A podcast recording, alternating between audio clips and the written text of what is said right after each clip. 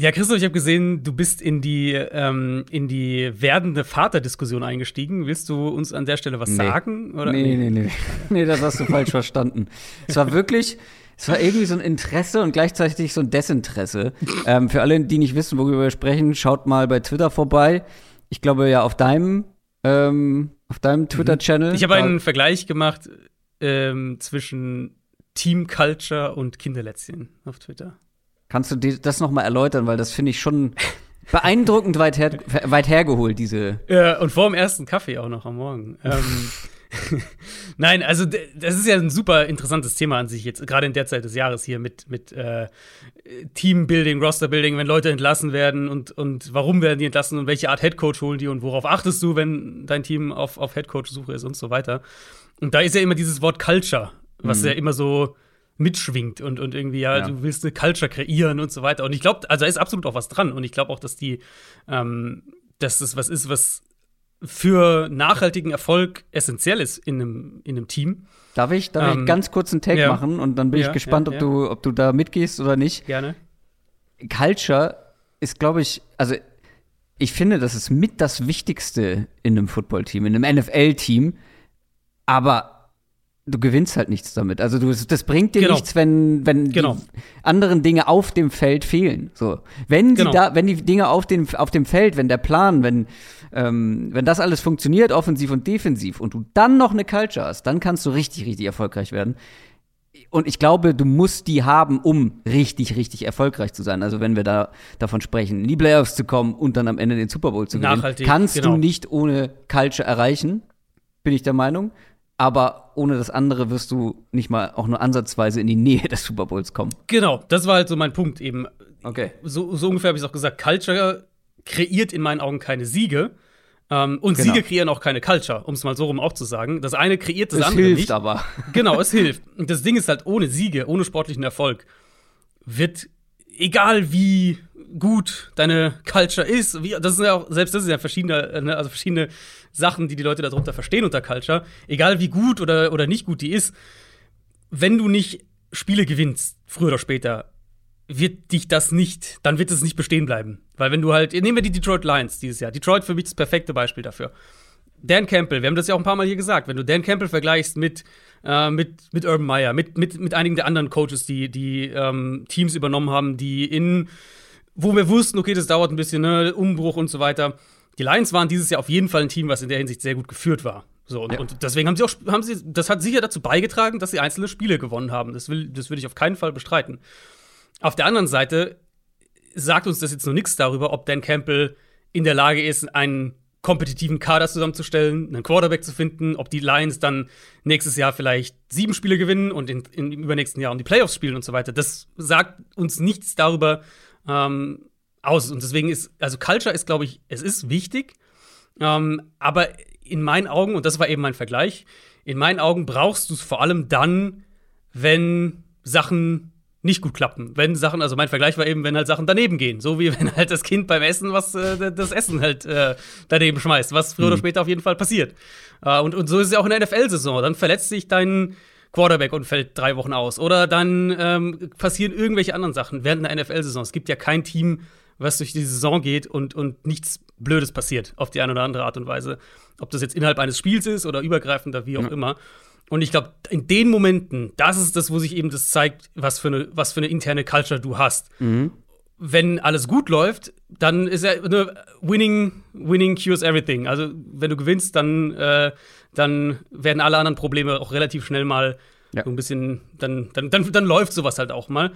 Und dann eben, der, glaube ich, der andere Part dazu, also das ist, das ist generell, wie ich halt diesen ganze, diese ganze Culture-Diskussion auch sehe. Ich glaube, du brauchst es, aber ich glaube halt, du brauchst es, das zeigt sich vor allem halt, wenn es nicht gut läuft. Und ich glaube nicht, dass es dir nachhaltigen Erfolg oder dass es dir Erfolg gibt, dass es dich erfolgreich macht, wenn du eine gute Culture hast.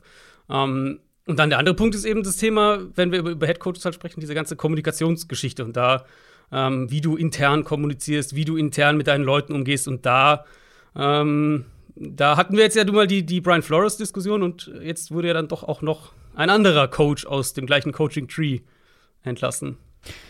Ja, ähm, jetzt haben wir gar nichts über Lätzchen gelernt, weil das war ja die Frage. Was ist, weil du hast gesagt, ein gutes Lätzchen, so und ich Stimmt, als. Laie, ohne Kind. Ja, du, ja. weiß natürlich nicht, was ein gutes Lätzchen ist. Ja, also ein gutes Lätzchen ist, hängt ein bisschen davon ab, wie alt das Kind ist. Am Anfang willst du auf jeden Fall eins mit Ärmeln haben. Das war ein, wichtiger Takeaway ähm, für mich. Und dann willst du eins haben, wenn, wenn das Kind dann auch richtig dann mehr und mehr, äh, ich sag jetzt mal, das normale Essen auch isst, dann willst du eins haben, das die ganze Sachen auffängt, die da Na so gut. im Laufe von so einer Mahlzeit runterfallen. Also für alle werdenden Väter und Mütter unter euch, ähm, konntet ihr vielleicht was mitnehmen für mich, äh, um auf deine Frage zu antworten? Ist es noch nichts, weil ich glaube, Hunde brauchen kein Lätzchen, die brauchen andere Dinge. Das ist Aber richtig, ja. Das steht eher auf dem Programm als, als menschlicher Nachwuchs.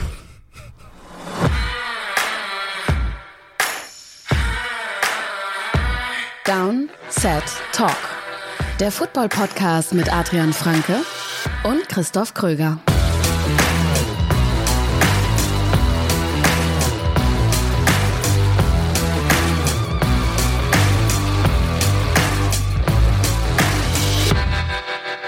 Schon fast sieben Minuten in der Folge und wir haben schon über Culture gesprochen, wir haben schon über Lätzchen gesprochen. Das ist eine neue Folge Downset Talk, liebe Leute, die ihr hört.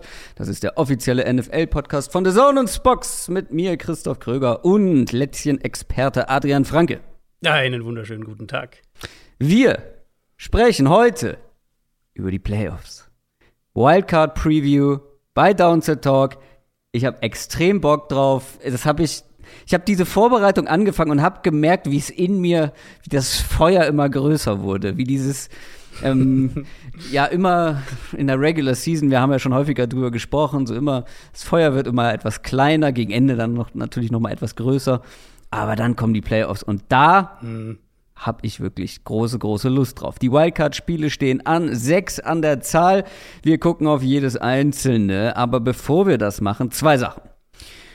Erstmal Ehre, wem Ehre gebührt, das haben wir ein bisschen vergessen. Ähm, das ist ein bisschen unter den Tisch gefallen, weil ich diesmal nicht im Finale mit dabei war. In der Hörerliga. Wir, wir, haben nur über unsere Teams immer gesprochen und als ja. es dann da vorbei war, was äh, war egal. ja, das war wirklich so. Ich habe drei Ligen bei Sleeper, wo wir unsere Hörerliga spielen und in keiner war ich dann beim Finale mehr dabei. Das war dann auf, auf anderen Plattformen. Deswegen habe ich da gar nicht reingeguckt.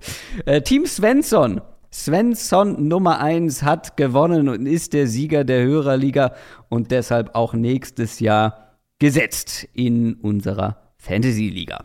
Das ist die eine Sache. Die andere Sache, unser Shop läuft ja seit Anfang Dezember und es läuft richtig gut. Ihr habt gerade im Dezember, ja, ihr habt so viel geshoppt, das hat uns wirklich happy gemacht. Ähm, aber schickt mal Fotos. Schickt mal Fotos, schickt mal Feedback. Ähm, passen euch die Sachen? Wie sitzen sie? Was sagt ihr zur Qualität? Ähm, von ein paar Leuten haben wir das natürlich schon bekommen. Und bisher auch eigentlich nur Positives. Bei dem einen oder anderen war die Größe nicht ganz richtig, aber es war wirklich, ich glaube, eine Handvoll oder so. Also mhm. grundsätzlich kann man, glaube ich, sagen, die sitzen so, wie man es erwartet. Das ist ja auch alles regular fit, wie man sagt. Und ja, aber schickt gerne mal Fotos, vor allem über Instagram, macht eine Story, verlinkt uns. Ähm, dann können wir das auch auf, unserer, auf unserem äh, Insta-Profil mal speichern in den Highlights, ähm, damit wir ein bisschen was zeigen können, wie ihr unsere Sachen tragt oder was sagt ihr zur Tasse auch natürlich. Ähm, schickt da gerne mal was rüber. Und auch noch vor den Previews natürlich. Quick Question wollen wir auch diese Woche nicht vergessen, kommt von Franz Helmut über unseren Discord-Channel exklusiv für alle Supporter bei Patreon oder YouTube-Memberships. Franz Helmut fragt, ähm, most surprising Team, positiv wie negativ? Also welches Team hat uns am meisten überrascht? Wollen wir, lass uns negativ starten, damit wir positiv in die News gehen. Mhm. Soll ich zuerst oder willst du zuerst? Gerne. Äh, ich hätte zwei zur Auswahl, aber. Na, du weißt, glaube ich, ähm, welches ich nehme, deswegen nimm das andere. Ich, ja, ja, ist äh, fair. Ähm, ich habe ich hab Seattle genommen. Ich ja, okay. denke immer noch Seattle. Oder sagen wir so, vor der Saison, ich hatte das, wir hatten es ja, glaube ich, letzte Woche schon mal davon. Vor mhm. der Saison hatte ich ja getippt, äh, dass alle vier NFC West-Teams in die Playoffs ja. kommen, mit eben Seattle als, als Division-Sieger. Und ähm, letztlich kommen drei rein und die Seahawks halt als letzter nicht. Ja, klar, Russell Wilson war eine Zeit lang verletzt. Wer weiß, wie diese Saison verlaufen wäre, wenn er durchgespielt hätte. Aber ich denke, die, die Baustellen und die Probleme in dem Team, die gehen halt doch eine ganze Ecke tiefer. Mhm. Ähm, und wer weiß, wie jetzt die Offseason aussieht. Ich meine, da werden wir in den nächsten Wochen dann, beziehungsweise jetzt nicht direkt in den nächsten Wochen, jetzt sind erstmal Playoffs, aber dann ab Mitte Februar wird das sicher eines der Themen sein, über das wir häufiger sprechen werden. Ähm, ja. Was passiert mit Russell Wilson? Wie wollen sie diesen Umbruch angehen? Pete Carroll hat jetzt auch noch mal gesagt nach der Saison, ja, er in seinen Augen ist das Team nicht weit weg von einem, von einem Playoff-Team und von einem Playoff-Kandidaten. Wer weiß, wie da der Umbruch ähm, vorangetrieben wird. Aber für mich auf jeden Fall von dem, was ich vor der Saison erwartet hatte und mit, mit Blick auf die Offense auch mit dem neuen Koordinator so ein bisschen ähm, erhofft hatte für Wilson individuell, ja. ist es für mich schon eine. Ist, also für mich ist es was die größte Enttäuschung dieses Jahr. Ja, wir gehen ja immer davon aus, was wir persönlich vor der Saison erwartet haben. Da war ich bei den Seahawks mal wieder deutlich skeptischer. Ich wurde eigentlich immer für diesen ähm, ja für diese für diese Haltung bestraft mhm. die letzten Jahre. Ja, dieses Mal dieses nicht. Jahr, ja. ähm, ich hatte getippt, dass drei der Teams aus der Division in die Playoffs kommen und die Seahawks eben nicht. So war es letztendlich auch. Bei mir waren es natürlich die Browns. Ist ja ganz klar. Mhm. Also ich war da mal wieder vor der Saison sehr, sehr optimistisch. Gerade nach den positiven Erkenntnissen letztes Jahr, nach den in meinen Augen sehr guten Verstärkungen in der Offseason, in der Free Agency, aber auch im Draft. Ich hatte sie als Division-Sieger in der AFC North und letztendlich sind sie nicht mal in die Playoffs gekommen. Ja, äh, also das ist mit Abstand, glaube ich, meine größte Enttäuschung. Ja, und ja auch wie, also wie das jetzt ablief, so Jetzt ja. hast du ja noch mehr Fragezeichen bei Baker Mayfield und genau. irgendwie, ja, so, so der, der, wenn die Saison schon von den Ergebnissen her schlecht verläuft, wenn dann auch noch dein, dein Quarterback, äh, wenn dann noch Quarterback-Fragezeichen dazukommen, mhm. ist schon so ein bisschen äh, der Worst Case. Ja, der Pfeil zeigte so schön nach oben nach der letzten Saison und jetzt halt nicht mehr. Nee, äh, positiv hingegen fange ich mal an, mhm. sind für mich ein Team, über das wir heute auch noch sprechen werden, die Eagles. Ganz klar, weil da habe ich vor der Saison quasi nichts erwartet. Und wir haben ja auch drüber gesprochen. Wir erwarten ein Übergangsjahr, ein Jahr, wo sich dieses Team überhaupt mal finden muss. Äh, pff, wie gut ist überhaupt Jalen Hurts? Wie gut ist der neue Head Coach, dem, von dem man ja auch nicht so richtig weiß, was man erwarten kann? Und jetzt stehen sie in den Playoffs. Ich habe sie auf mhm. dem letzten Platz gehabt, als ich die Saison durchgetippt habe in der NFC East. Und wie gesagt, jetzt spielen sie in den Playoffs und das habe ich so nicht kommen sehen. Nee, auf keinen Fall. Also da auch, wir haben ja während der Saison ein bisschen auch dann drüber gesprochen, als so dieser Trend absehbar war, okay, die finden sich, die finden mhm. ihre Identität, mhm. ihre Art, wie sie Spiele gewinnen können. Ähm, aber eben mit einem Rookie-Head-Coach, mit einem First-Year-Starting-Quarterback, also Jalen Hurts ja. natürlich in seinem zweiten Jahr, aber das erste Jahr, als, in das er als Starter gegangen ist, das ist schon, das war schon bemerkenswert. Also Eagles waren, waren auf jeden Fall auch auf meiner Shortlist. Ich habe nicht für die Bengals entschieden, mhm. weil auch die hatte ich, glaube ich, auf den letzten Platz getippt in ihrer Division. Mhm. Oder mit den Steelers auf jeden Fall nee, klar hinter beide. den beiden anderen Teams. Ja. Ähm, und im Endeffekt wirklich, was sie offensiv schon an, an, an, an Feuerkraft hatten, war so der eine Punkt. Das, das hat, klar, das war die Hoffnung natürlich mit Burrow dann wieder zurück und Chase und so, dass man da Fortschritte macht. Ich glaube, das war zu erwarten, dass sie so, mh, mm, so ein Ceiling schon haben. Das hatte ich nicht gedacht. Und dann halt auf der anderen Seite die, die äh, Verpflichtungen der Defense, die wir ja auch kritisch gesehen haben, mhm, mhm. gerade im Vergleich zu dem, welche Spieler sie verloren haben. Das war für mich schon auf beiden Seiten des Balls letztlich mit dem Maßstab, den ich vor der Saison an, an Erwartungen hatte, war das eine, eine klare positive Überraschung. Also ich würde natürlich lügen, wenn ich sage, die Bengals haben mich nicht überrascht. Ich habe sie nämlich auch auf dem letzten Platz gehabt in dieser Division, in dieser schweren Division. Mhm. Hätte niemals damit gerechnet, dass sie die gewinnen, aber ähm, ich habe es dir vorhin ja schon geschickt, einen kleinen Screenshot aus einem Mailback von vor der Saison, wo wir danach gefragt wurden, weil irgendwie schlummerte es in meinem Hinterkopf. Ähm, weil ich hatte, also ich war natürlich skeptisch bei den Bengals auch, aber irgendwie hatte ich so im Gefühl, die werden auf jeden Fall besser sein, dass sie so gut sind. Niemals mit gerechnet. Aber da hatten wir irgendwie die Frage, welches Team wird sich rekordmäßig am besten oder am meisten verbessern, also einen deutlich besseren Rekord haben. Mhm. Und ich hoffe, ich habe sie genannt, weil ich habe zwei Teams aufgeschrieben, die Broncos und die Bengals. Ja, ähm, gut, aber ich bin mir ziemlich sicher, dass ich sie erwähnt habe. Also irgendwo, das war nicht ganz so überraschend wie die Eagles, weil da hatte ich sowas natürlich überhaupt nicht im mhm. Hinterkopf. Mhm. Ja. ja. Das zur Quick Question. Und jetzt haben wir vor allem eine News, über die wir noch sprechen müssen. News aus der NFL. Natürlich gab es noch mehr diese Woche. Es gab insgesamt, wir sprechen gleich über eine, aber davor gab es schon vier Trainerentlassungen. Eine am Sonntag, drei am Montag, dazu noch ein GM-Rücktritt, eine GM-Entlassung. Wir haben über all das schon gesprochen und zwar in einem Downset Short. Wenn ihr das noch nicht gehört habt, holt es gerne nach, kam am Dienstag raus, findet ihr überall da, wo es Podcasts gibt. Und danach kam, wir haben es so angedeutet, ne? Wir haben über Joe Judge gesprochen und ich habe, mhm. oder wir haben beide eigentlich gesagt, ja, hoffentlich trennen sie sich noch von ihm, die Giants, weil gerade das, was wir da am letzten Spieltag gesehen haben, war eine absolute Farce. Eigentlich kannst du so einen Coach nicht halten.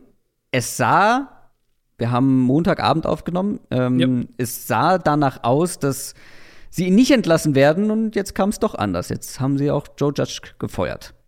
Ja, das ist auch einer der ersten Punkte, den ich mir da aufgeschrieben hatte. Ich frage mich schon so ein bisschen, wie der genaue Gedankenprozess aussah. Also mhm. was da letztlich dazu geführt hat. Jetzt so, sie hatten ja dann, als wir am Montagabend aufgenommen hatten, da ähm, lief ja, nee, da war das erste Meeting, glaube ich, gerade vorbei. Also Meeting ähm, zwischen Giants Ownership und auch Judge. Also es war nicht so im Sinne von, die, die Giants-Bosse tagen und überlegen, ob sie ihn rausschmeißen, sondern er war mit dabei. Er hat wohl da irgendwie auch dann natürlich Pläne vorge vorgestellt, ähm, wie er das Ruder wieder rumreißen will und so weiter. Und äh, dann gab es, glaube ich, gab es ja noch ein Treffen und dann wurde er gefeuert.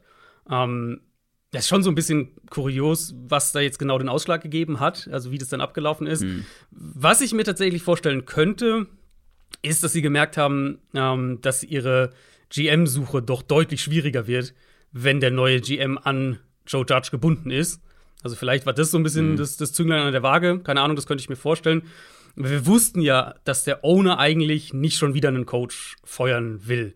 Das war mit Sicherheit natürlich auch Teil der, der zögerlichen Herangehensweise. Ähm, Giants haben jetzt mit Judge dann drei Coaches nacheinander, jeweils nach zwei Jahren entlassen. Ben McAdoo, Pat Schirmer und jetzt eben Joe Judge. Und das ist halt für jeden Owner ja eigentlich der, der Albtraum. Das ist ja das Letzte, was du willst. Und, und äh, letztlich natürlich auch das Letzte, was, was du willst, wenn du sportlichen Erfolg haben willst, weil wenn du halt nie irgendeine Art von Kontinuität hast, klar, dann ist auch nie, nie Erfolg da. Aber Kontinuität muss halt auch verdient sein und Joe Judge hat sie sich nicht verdient.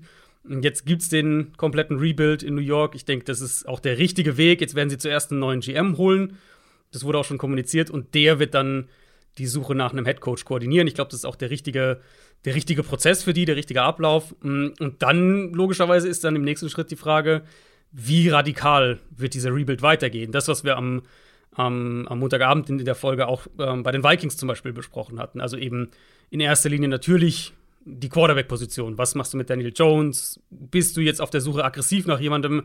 Ähm, reißt du dieses, diesen Kader ein und, und startest komplett neu? Ein Kader, der ja an sich, da hatten wir auch drüber gesprochen, der ja Talent hat und, und eigentlich besser sein sollte als das, was sie dieses Jahr gezeigt haben.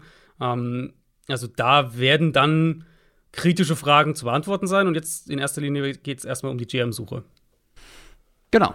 Und wie gesagt, alles weitere findet ihr in der Northside Short Folge. Und natürlich über die Giants werden wir jetzt noch einige Male sprechen, mhm. weil du hast es gesagt, ähm, Konstanz will verdient sein. Du musst ja halt irgendwie eine positive Entwicklung sehen. Ja. Und bei Joe Judge oder den Giants war es eher eine negative. Ich meine, wie, wie ja, positiv ja. waren einige Leute vor der Saison und ja, wie sehr kann es nach hinten losgehen? Ne? Also total. Und das ist ja letztlich, also wir haben ja über Brian Flores auch, ich, ich, ich glaube, ich hoffe, wir haben eine, einigermaßen äh, eine, eine, Unterhaltung über, über Brian Flores geführt, die alle Aspekte einigermaßen abgedeckt hat. Ähm, aber was man ihm ja jetzt rein sportlich betrachtet, einfach auch dann, wenn wir wieder über die, dieses Thema Weiterentwicklung sprechen, was man ihm ja vorwerfen muss, ist eben, er hat es in den drei Jahren überhaupt nicht geschafft, irgendeinen offensiven Plan zu entwickeln. Und ich finde also schon. Der, äh, also einen Plan gab es schon, ob der gut war, ist die Frage. Ja, gut, aber der Plan wurde halt auch jedes Jahr neu entworfen, wenn du halt jedes Jahr deinen ja, Offensive Coordinator rausschmeißt und, ähm, und dann am Ende irgendwie so eine Coordinator-Doppelspitze hast und, und, und keine Offensive Line hast und so, dann, ja, ist halt einfach schwierig. Und ich finde es schon bemerkenswert, jetzt mit der Joe Judge-Entlassung und Flores war natürlich auch in der, ähm, in der Kategorie, kein Belichick-Assistent ist jetzt aktuell noch als Head Coach übrig. Vielleicht ändert sich das jetzt dann wieder mit den neuen Verpflichtungen. Vielleicht äh, kriegen wir einen, einen Josh McDaniels. Aber ich fand es auch eben krass mit dem, was du gesagt hast, mit dem Thema Weiterentwicklung vom Team. Ähm, abgesehen von Bill O'Brien, der ja in Houston lange war, sieben Jahre. Ähm, abgesehen von Bill O'Brien hat sich keiner von diesen Belichick-Assistenten länger als vier Jahre irgendwo gehalten. Und ja, aber das ist ja, eben, das ist ja. ja. eine Storyline, über die wir schon seit Jahren sprechen, dass ja, aus diesem Belichick Coaching Tree keiner erfolgreich ist so richtig. Und Total. Bill O'Brien, ja, der war lange da und vielleicht war er zwischenzeitlich mal mehr erfolgreich, aber hinten raus war es ja dann auch nicht schön. Genau, genau, genau, genau. Und, und bei Bill O'Brien ist es ja schief gelaufen, vor allem, als er halt mächtiger wurde. Und, und, und dann äh, so, so diktatormäßig irgendwann dieses Team geführt hat, am, im Endeffekt dann ganz am Schluss. Und ich finde, das ist schon krass, weil es unterstreicht halt noch mal diesen Punkt, wenn wir jetzt auch zum Beispiel über den Josh McDaniels widersprechen werden oder über irgendwelche anderen Patriots Assistant Coaches, die vielleicht woanders hingehen, ähm, oder auch Flores. Flores ist ja jetzt schon wieder als Head Coach, hat ja jetzt ein, ein Head Coach Interview in Chicago, also der ist ja nicht keineswegs raus aus diesem aus diesem Kreislauf. Ähm, ich glaube, es ist halt echt nochmal wichtig zu unterstreichen, dass du dieses Belichick-System nicht kopieren kannst, weil Belichick ist halt das System. Also sowohl die Art und Weise, wie er kommuniziert, aber halt auch so diese Gesamtperson. Und wenn du dann versuchst, irgendwie einen Teil von seinem Charakter zu kopieren, und dann, dann Ja. wird es halt einfach scheitern. Und nach allem, was wir jetzt so hören, war das halt vielleicht auch ein Grund dafür, dass Flores in Miami geflogen ist. Ähm, und, und Judge ja auch so diese, ein Teil versucht er dieser Mentalität nach außen so darzustellen, der, der harte Hund und der, der, äh, der so auf Details irgendwelche, keine Ahnung, Special Teams Detail achtet und so. Aber das ist halt wirklich nur ein, eine Komponente. Und ich musste noch mal zurückdenken, weil ich hatte vor einer Weile mal ähm, mit, mit JT O'Sullivan, über den, den wir hatten wir hier auch schon mal als Gast, hat, hatte ich mal darüber gesprochen, ähm, der das ja als Spieler erlebt hat bei den Patriots. Und er hat auch gesagt, Belichick ist der einzige Head Coach, den er zumindest erlebt hat, der jede Positionsgruppe coachen könnte und das dann auch mit, mit Tape, also wirklich mit Tape-Beispielen, ähm, alle Teile des Teams insgesamt adressiert. Also dann ist das Team zusammen und dann hat er hier ein Beispiel für was im Special Team nicht gut war letzte Woche und eins für die Defense und für die Offense und so weiter. Ähm, und, und Belichick hat halt dieses Standing, was natürlich mit Erfolg kommt. Da sind wir bei dem, bei dem ganzen Culture-Aspekt auch, den wir am Anfang hatten. Aber halt auch die Qualifikation und das Wissen, um sich dann vor sein Team zu stellen und irgendwie deinen, weiß nicht, zukünftigen Hall of Fame Linebacker die eine Woche und den zukünftigen Hall of Fame Tight End die nächste Woche zu kritisieren. Das klappt aber nicht, wenn du Joe Judge oder Brian Flores in deinem zweiten, dritten Jahr als Head Coach bist. Ähm, weil dann kannst du dieses Level an, an Spannung in der Organisation, was Belichick halt aufbauen kann, aber halt auch navigieren kann, die können das halt nur aufbauen und dann fliegt sie irgendwann um die Ohren. Und ich glaube, das ist bei Flores passiert, ist meine Vermutung. Und bei Judge eben ähm, hat er versucht, einzelne Aspekte zu kopieren, aber der sportliche Teil war ja halt überhaupt nicht gegeben. Und ich meine, Owner könnten ja auch daraus lernen, aus diesem, aus diesem Genau, ja, nicht ja. besonders berauschenden Rekord an, an Belichick-Assistenten. Aber es ist halt das, was ich auch in der Short-Folge angesprochen habe, dieses immer wieder im gleichen Wasser fischen, dieses immer nach dem gleichen Mhm. Prinzip und dann immer, ach, wir hatten jetzt einen erfahrenen defensiven Coach, jetzt nehmen wir einen Rookie-Head-Coach oder einen jungen Head-Coach, der offensiv orientiert ist, der so als offensives Mastermind gilt, immer dieses Hin und Her und dann mal gucken. Das ist Try and Error auf, auf einer ganz großen Ja. Bühne Ja. Und überhaupt keinen Funken Kreativität, dass man da mal so ein bisschen, also so würde ja, so wird ja in keiner Branche gearbeitet, so und ähm, da hatte ich eigentlich für die Shortfolge, bei GMs ist das ja genauso und ähm, für die Shortfolge hatte ich noch ein Stat gelesen. Wusstest du, dass seit 2010 alle GM-Einstellungen, gut, das ist jetzt eine begrenzte Sample Size, aber 70 Prozent davon kommen aus einem ehemaligen Super Bowl-Regime sozusagen. Also die haben bei ihrem vorherigen Arbeitgeber den Super Bowl in Ja. irgendeiner Position gewonnen. Und 70 Prozent trifft darauf oder treffen, treffen zu. 70 Prozent der neuen GMs seit 2010 waren Super Bowl Champions Ja. bei ihrem alten Job. Oder Und so sehen- wird da gearbeitet. Genau, Nur so. Owner sehen halt irgendwo, das, das funktioniert. Das ist ja auch, das ist ja der Belichick-Teil letztlich auch. Genau, genau, Owner genau, sehen, hier, guck mal, ja. wie gut es da funktioniert, Ja, das will ich ja, auch haben. Genau, das ähm, ich. muss, also muss ja nur jetzt gucken. Josh McDaniels ist ein Kandidat und Bill O'Brien ist ein Kandidat. Bill O'Brien hat, hat morgen ein Interview in Jacksonville für den Headcoach-Job. Was? Diese, diese Coaches sind wieder in dem Kreis. Und wie gesagt, und Brian Flores ja auch.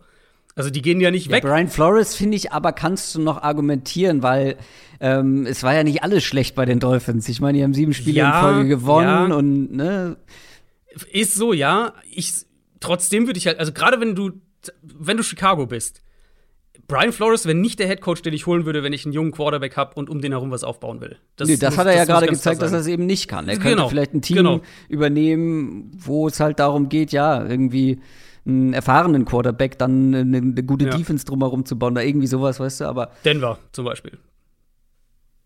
ja, wenn die einen erfahrenen Quarterback hätten. Ja, genau, wenn die halt einen Ja, holen. Ja. genau. Ähm, gut, haben wir sonst noch was zu den News? Nein, oder? Das war's. Ja, ich äh, denke nicht, nee. Gut, dann Wildcard-Runde.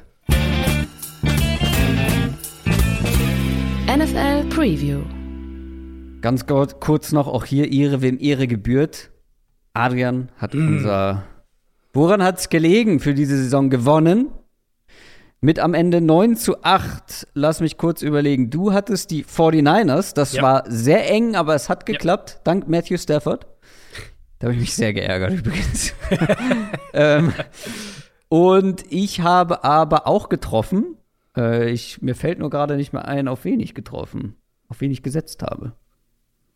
Das war, wir hatten doch diese wunderbare Grafik, hat, hat ein Hörer zusammengestellt. ja, allen, ganz genau. Äh, Gibt es auch auf Twitter äh, mit allen äh, Picks, die wir hatten. Und ich fand es schon auffällig, dass wir, dass man sieht, an welchem Punkt der Saison unser Bauchgefühl irgendwie besser wurde. Und wir dann halt echt äh, in, der, in der zweiten Saison, da haben wir deutlich mehr getroffen als in der ersten. Die Browns hatte ich. Die Browns hatte ich, war natürlich Stimmt, am Ende nicht ja. mehr ganz so schwierig, weil die Bengals auch geschont haben, beziehungsweise Stimmt. Joe Burrow nicht mit am Start war. Das macht die Sache etwas einfacher. Ähm, aber 9 zu 8 finde ich am Ende gar nicht so schlecht, ne? Also ähm, ja, von 18 Wochen die Hälfte. Dafür, dass wir immer eben Underdogs genommen haben. Ja, eben. Mal schauen, wie es nächstes Jahr weitergeht. Wir fangen an mit dem ersten Spiel. Wir gehen natürlich chronologisch durch. Die Cincinnati Bengals treffen am Samstagabend um 22.30 Uhr deutscher Zeit auf die Las Vegas Raiders. Beide sind mit 10 und 7 durch die Regular Season gegangen. Bei den Bengals, ich habe es eben schon gesagt, die waren schon durch, haben so ein bisschen geschont gegen die Browns, nicht mehr so richtig ernst gemacht, Zigarre im Mund, wir haben es gesehen. Äh, die Raiders hingegen, die haben ja den absoluten Krimi durchlebt gegen die Chargers. Sind nicht aufs Unentschieden gegangen am Ende. Damit wären sie auch in den Playoffs gewesen. Nein, sie sind auf Sieg gegangen. Und ja, sind mit dabei. Ähm, wir haben auch über dieses Spiel gesprochen, schon so ein bisschen. Das war wirklich, ich habe in der Short-Folge gesagt, ist fast die ganze Saison eigentlich zusammen. Diese, diese wilde Saison, diese, ja, dieses Hin und Her, dieses Inkonstante, diese, diese Überraschung, die es da gibt, äh, mit den Colts dann auch und den Jaguars.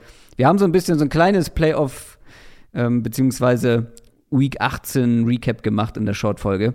Aber wir gucken jetzt nach vorne, wir gucken auf die Bengals, die seit 2015 das erste Mal in den Playoffs mit dabei sind, mit einem jungen Head Coach, mit einem jungen Quarterback, generell relativ junges Team. Und wir haben ja eben schon darüber gesprochen, damit haben wir beide so nicht gerechnet, dass die die AFC North gewinnen am Ende.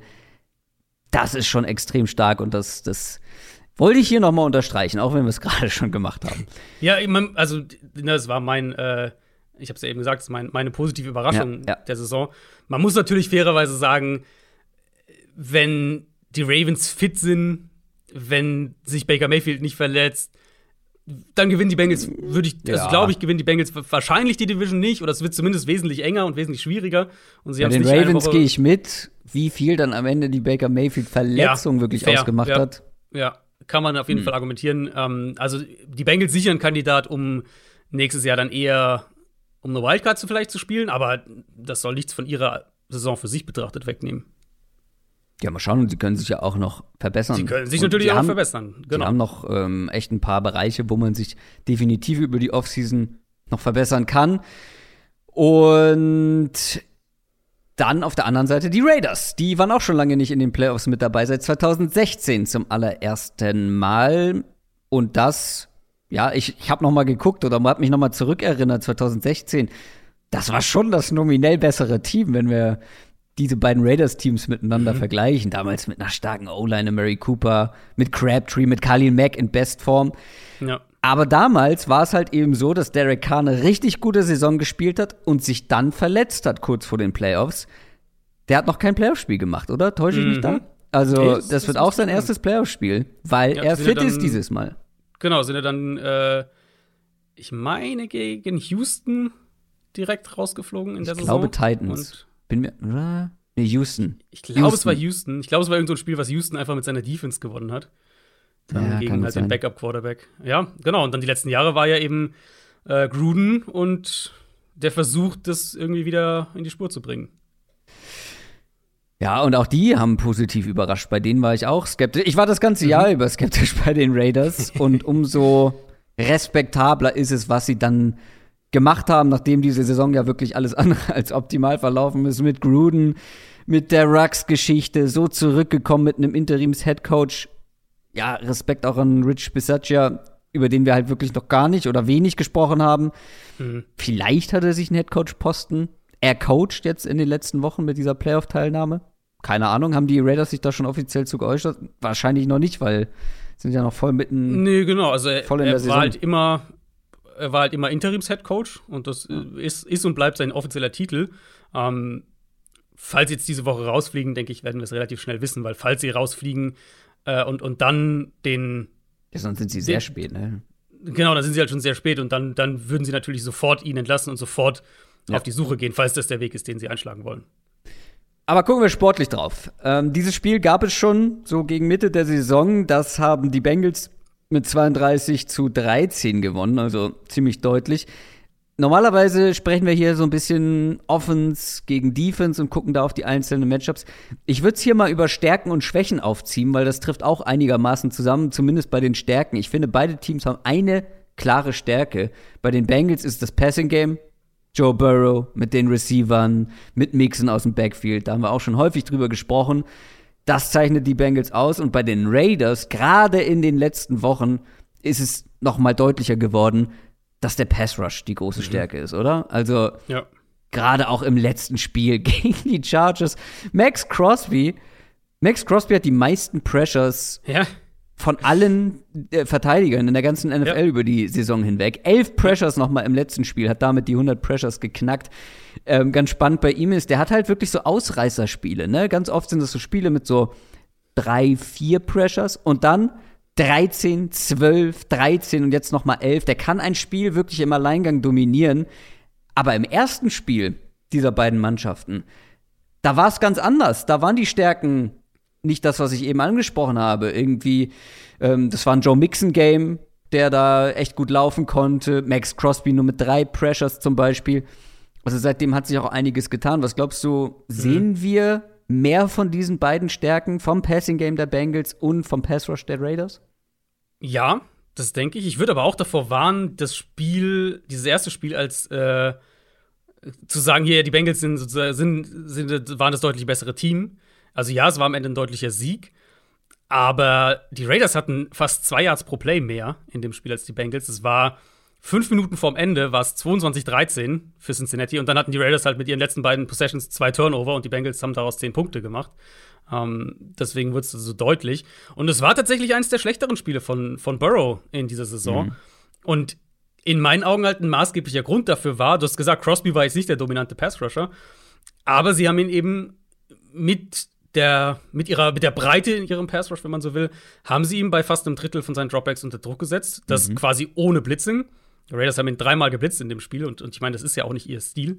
Um, ähm, und ich glaube, das ist schon auch die Formel hier eben mit dem Foreman Rush. Wir haben über die, die O-Line der Bengals ja oft gesprochen. Sie haben ihren, ihren Right Tackle verloren, Riley Reeve, vor ein paar Wochen. Das ist die offensichtliche Schwachstelle in diesem Team. Mhm. Um, ähm, und, und eben, du hast ja also gesagt, dieses Woche 11 Spiel zwischen den beiden, es war halt Crosby mit drei, Ngakwe mit zwei und Jefferson und Nassib und Farrell. Also verteilt so ein bisschen. Und ich glaube, da liegt halt schon also da liegt die eine Chance und dann natürlich auf der anderen Seite die in, aus Raiders Sicht die Hoffnung dann, dass du vielleicht so Playoff-Spiel, ein, ein, äh, ein dominantes von, von Crosby bekommst, beispielsweise, dass er halt so irgendwie 8, 9, 10 Pressures hat. Mm, und also gerade Crosby, ich glaube, über den haben wir, ich hatte in der Vorbereitung dann auch das Gefühl, was du jetzt eben auch schon ein bisschen angesprochen hast, ich hatte auch so ein bisschen das Gefühl, wir haben vielleicht gar nicht genug über ihn gesprochen hier im Podcast. Deswegen ist das natürlich auch vom Matchup her eine eine richtig gute Gelegenheit, weil du hast gesagt, er hatte die meisten Quarterback-Pressures unter allen Verteidigern. Unter Edge-Rushern hatte er 20 mehr als der Zweitplatzierte. 20 Quarterback-Pressures mehr.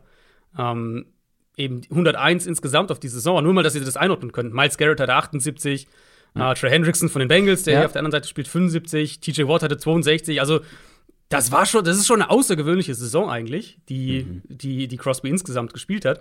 Und der andere Punkt ist ja dann, Yannick Ngakwe auf der anderen Seite, der hat auch über 60. Also die Raiders mhm. waren neben mhm. Green Bay das einzige Team in dieser Regular Season, das zwei Edge Rusher mit mehr als 60 Pressures, Pressures hatte am Ende.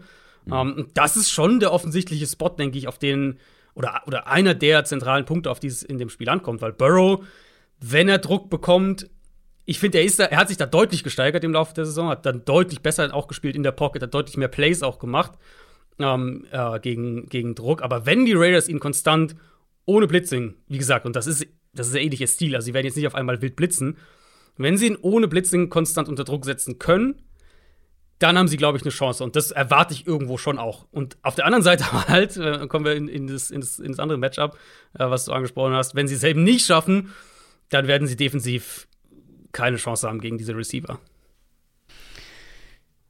Ähm, ja, also erwartest du auch ein, ich habe es jetzt nicht ganz rausgehört, erwartest du jetzt auch ein besseres Spiel wieder von Joe Burrow? Also, weil du mhm. hast es ja gerade dann noch mal erwähnt, die Secondary der Raiders gegen diese Receiver. Auch diese Miss Mismatches haben wir häufiger angesprochen, weil es bei ja. es gibt wenig Teams, die einfach die Manpower haben, um für ja. drei solche Receiver ausgestattet zu sein. Und die Raiders sind es ja auf keinen Fall. Genau, also ich habe ja schon auch ein bisschen manch, an manchen Punkten das ist noch positiv über die ähm, über die Secondary auch gesprochen. Die hatten einen großen Sprung gemacht im Vergleich zum letzten Jahr, wo es halt wahrscheinlich die schlechteste Secondary der Liga war oder eine der schlechtesten auf jeden Fall. Und die Neuzugänge sind da eben die, die prägenden Figuren. Trevor Murray auf Center, der Rookie. Uh, Nate Hobbs, der Slot Corner. Casey Hayward, den sie geholt haben, der, der nochmal eine deutlich bessere Saison gespielt hat als letztes Jahr. Die drei sind im Prinzip der Grund dafür, dass die Secondary deutlich besser spielt als letztes Jahr. Aber sie haben eben nicht die Qualität, um mit den Bengals-Receivern über ein Spiel mitzuhalten. Und mal klar, die Raiders sind eine Zone-Defense, die spielen so ziemlich am meisten Cover 3 ligaweit, blitzen relativ wenig und so weiter. Aber das Ding ist ja, wenn du diese Single-High-Coverage-Strukturen spielst, also auch in Zone, mhm. in der Praxis hast du halt trotzdem häufig außen eins gegen eins. Also in der Praxis ja. spielst du ja dann trotzdem oft Man-Coverage. Und da denke ich, da denke ich zwei, also zwei Punkte für die, für die, Bengals hier wahrscheinlich funktionieren werden. Zum einen wirst du sicher einige Gelegenheiten für Jamar Chase haben, für die mhm. Go-Balls, die ja ähm, die ja quasi, also die einen Großteil seiner Production ausgemacht haben dieses Jahr. Ähm, und dann eben diese ganzen, diese ganzen In-Breaking-Crosser, so 10, 12, 14 Yards tief, die sie halt vor allem mit T. Higgins gerne spielen. Ich glaube, die, ähm, die werden auch da sein. Und Burrow war jetzt wirklich die letzten 5, 6 Spiele, war er einfach absolut on fire. Und wenn er so spielt, wie wir es von ihm jetzt teilweise gesehen haben, gegen Kansas City, ähm, gegen San Francisco, natürlich auch gegen Baltimore, wenn auch da gegen eine sehr dezimierte Secondary, dann, dann kann in meinen Augen, kann Las Vegas dann nur defensiv einigermaßen mithalten, wenn sie halt wirklich mhm. Burrow, also nicht nur unter Druck setzen, sondern dann brauchst du wirklich auch Sacks. Und Sacks können ja oft Drive-Killer sein. Also wenn ja, du halt klar. irgendwie bei Second ja. Down irgendwie so einen 10-Yard-Sack hast, das ist ja, ist ja oft wirklich ein Drive-Killer. Und die brauchen sie dann. Das waren die Stärken. Und auf der anderen Seite die Schwächen, die sind vielleicht nicht ganz so klar, aber für mich ist es schon die Raiders Offense, in Teilen zumindest. Wir haben ja auch darüber schon häufiger dann gesprochen, dass Derek Carrs tiefe Bälle schon länger nicht mehr so da sind wie zu Beginn der Saison. Mhm. Es ist einfach nicht mehr so explosiv. Es geht viel über Hunter Renfro, der das herausragend macht nach wie vor. Der MVP der Raiders wahrscheinlich neben Crosby und Carr. Darren Waller immer noch angeschlagen, wäre natürlich extrem wichtig, wenn er spielen kann. Sie haben dann irgendwann angefangen, mehr zu laufen laufen auch ganz gut. Also, wenn es zum Beispiel gegen eine Run-Defense ist wie die der Chargers.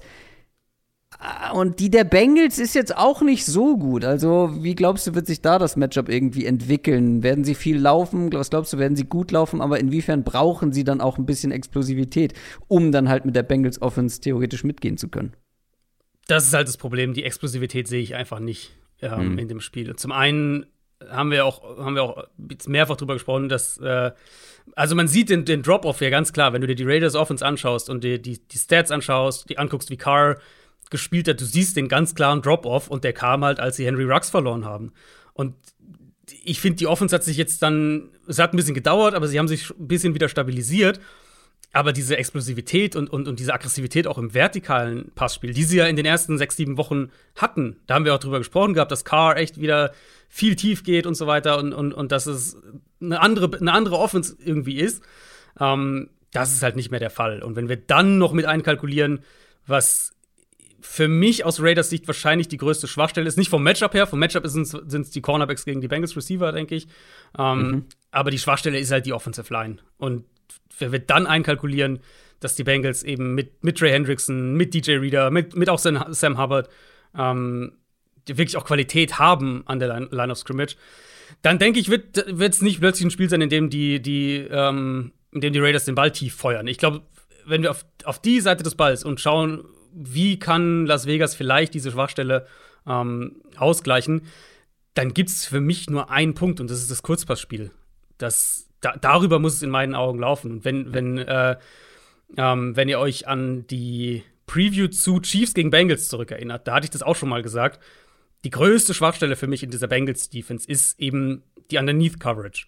Und das ist genau der Bereich, wo die Raiders ja sowieso gerne mit Renfro, auch mit Waller dann ähm, angreifen wollen. Und Renfro, für mich ist Renfro der beste echte, nenne ich es jetzt mal, Slot Receiver in der NFL aktuell. Und, und also gerade die Linebacker, wenn wir dann noch von Waller sprechen, die sind echt wackelig in Coverage. Also da ist, glaube ich, der Ansatz für die Raiders. Das Problem halt ist dann, falls es ein Spiel wird, wo die Bengals Offense so, so explosiv spielt, ähm, dann brauchst du halt schon sehr viele, sehr gute Drives mit wenig Spielraum für Fehler, um, äh, ja. um da selbst mitzugehen.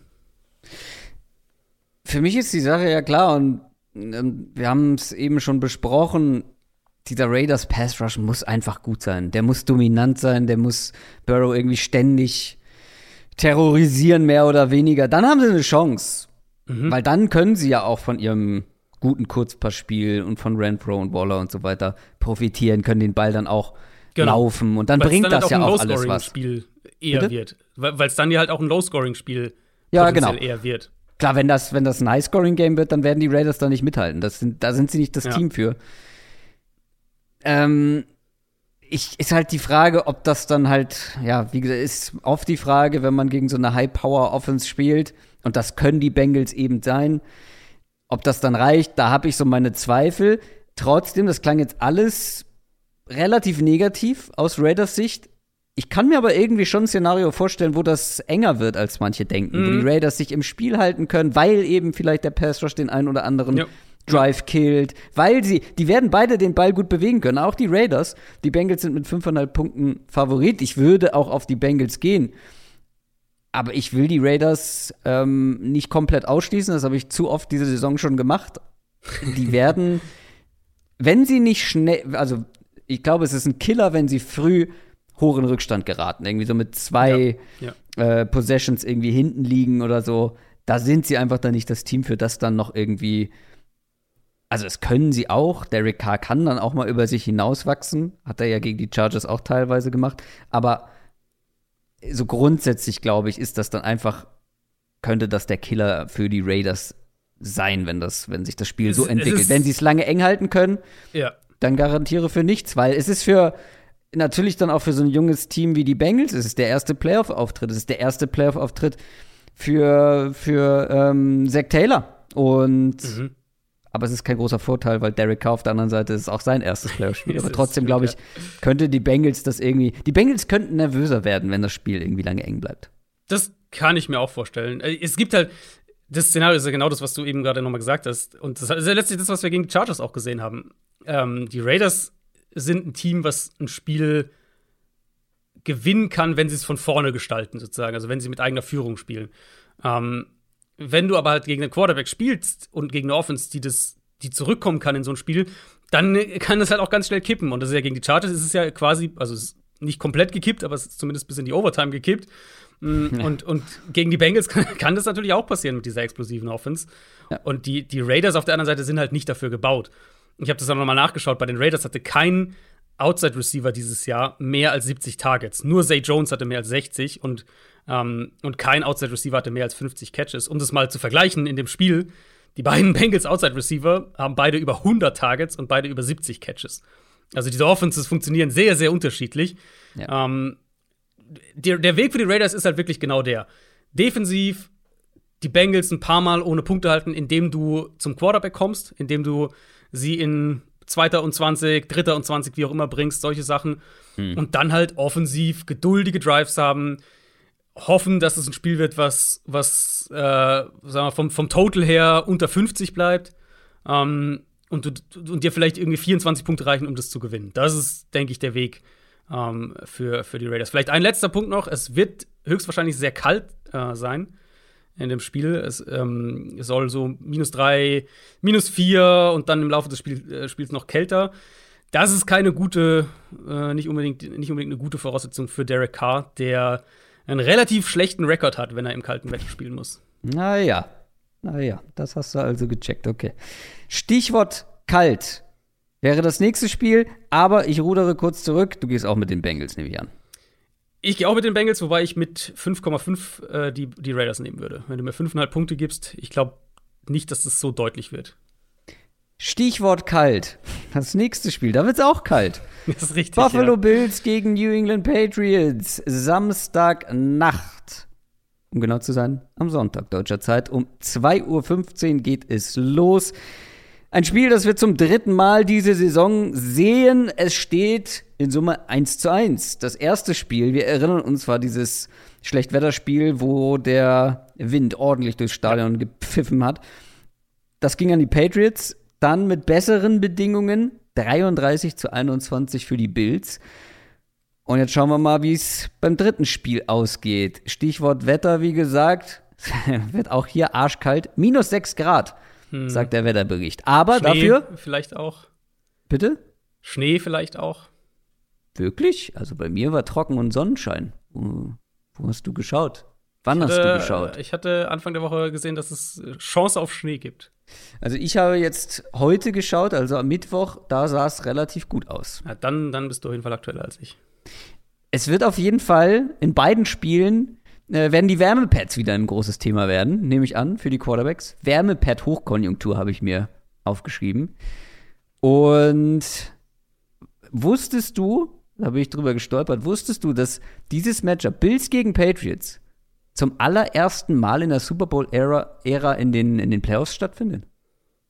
Das wusste ich tatsächlich nicht. Ich meine, Buffalo war lange nicht in den Playoffs. Ähm, das allererste Mal. Erst einmal nicht, überhaupt in der Postseason. Letztes Mal, halte ich fest, 1963. ja, ist schon ein paar Tage her. Das, ist, das hat mich wirklich überrascht bei den beiden Teams. Ähm, ja, das ist ähm, ein sehr interessantes Spiel, wie ich finde. Und noch ein kleiner Fun-Fact, den du mitnehmen kannst, der dich nicht weiterbringt im Leben, aber der schön ist: das erste Auswärts-Wildcard-Game für Bill Belichick. Überhaupt. Die Patriots. Das ist krass, ja, das ist wirklich krass. Ja, Überlegt, dass also, sie ja jedes Jahr in den Playoffs waren, aber sie haben halt immer, oder meistens hatten sie ja eine Bye einfach. Ja, es war es nicht letztes Jahr schon, also generell Wildcard Games hat Bill Belichick selten erlebt und Wenige, jetzt halt ja. das Wenige. erste Mal auswärts. Ähm, die Patriots, die sahen ja zwischenzeitlich richtig stark aus während der Saison. Das war unter anderem dank Mac Jones, weil er richtig gut gespielt hat. Jetzt kriegt Mac Jones eine Schwächephase zum allerfalschesten Zeitpunkt der mhm. Saison. Mhm. Da hört man die Stichworte Rookie Wall.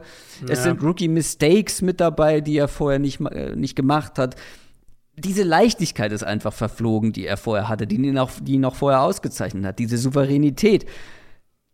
Week 16 war das letzte Spiel zwischen den beiden. Da hat er schon kein gutes Spiel gemacht. Und was besonders ungünstig ist, was das Timing angeht, die Bills Defense, auf die er jetzt trifft, die hingegen ist in absoluter Topform. Die Patriots offensiv, ich bin sehr gespannt, was sie uns anbieten, wie sie es machen wollen. Die, die Rushing Offense muss funktionieren. Da mhm. generell in der Offense sind ein paar Leute angeschlagen mit Damian Harris und Jacoby Myers. Ich gehe aber bei beiden aus, dass sie spielen werden.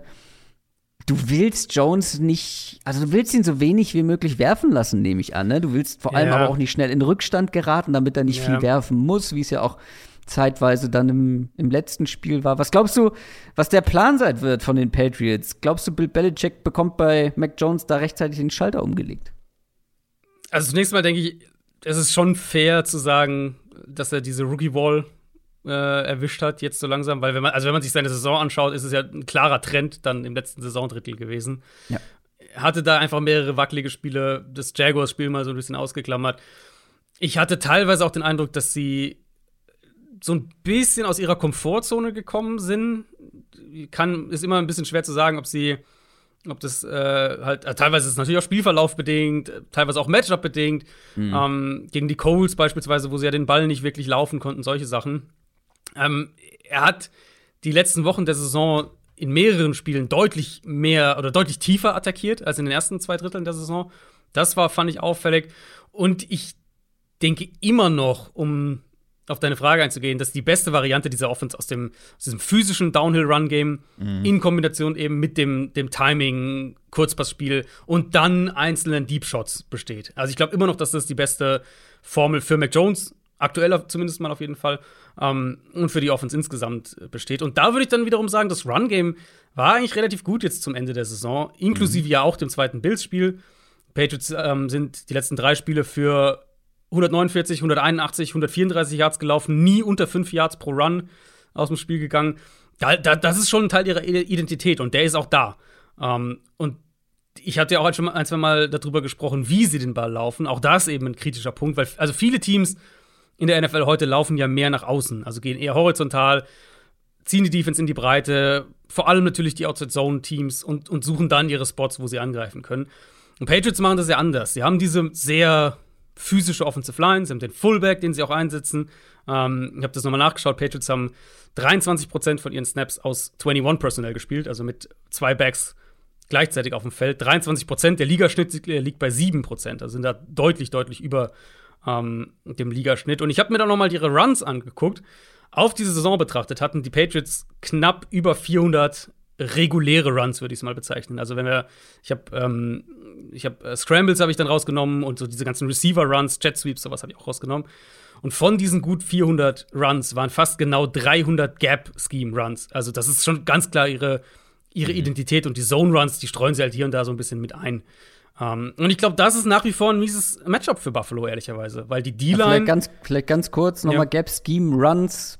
Also, also Power-Blocking, Man-Blocking im Prinzip im Kern. Ist also der Running Back bekommt vorher quasi ein Gap gesagt. Hier, das ist dein Gap. Da willst du genau, durch. Jeder, Zwischen diesen genau. beiden O-Linern oder Blockern möchtest du durch und alles ist danach genau. ausgerichtet. Und du hast eben auch, also jeder, äh, jeder Blocker hat einen klaren Gegenspieler. Bei einem Zone, äh, Zone-Blocking-Play äh, läufst du ja als genau. oder als Blocker läufst du ja vor allem in eine Richtung oder blockst in eine Richtung und blockst dann den ersten, den du sozusagen erwischst, den ersten Gegenspieler. Der in deine ähm, Zone kommt. Genau, genau. Und, und, und die Line bewegt sich auch im, also wenn ihr einen Zone, einen Zone Run seht, dann, dann, wenn ihr die ersten paar Sekunden euch mal langsam anschaut, seht ihr eigentlich immer, wie die Line sich sehr synchron bewegt.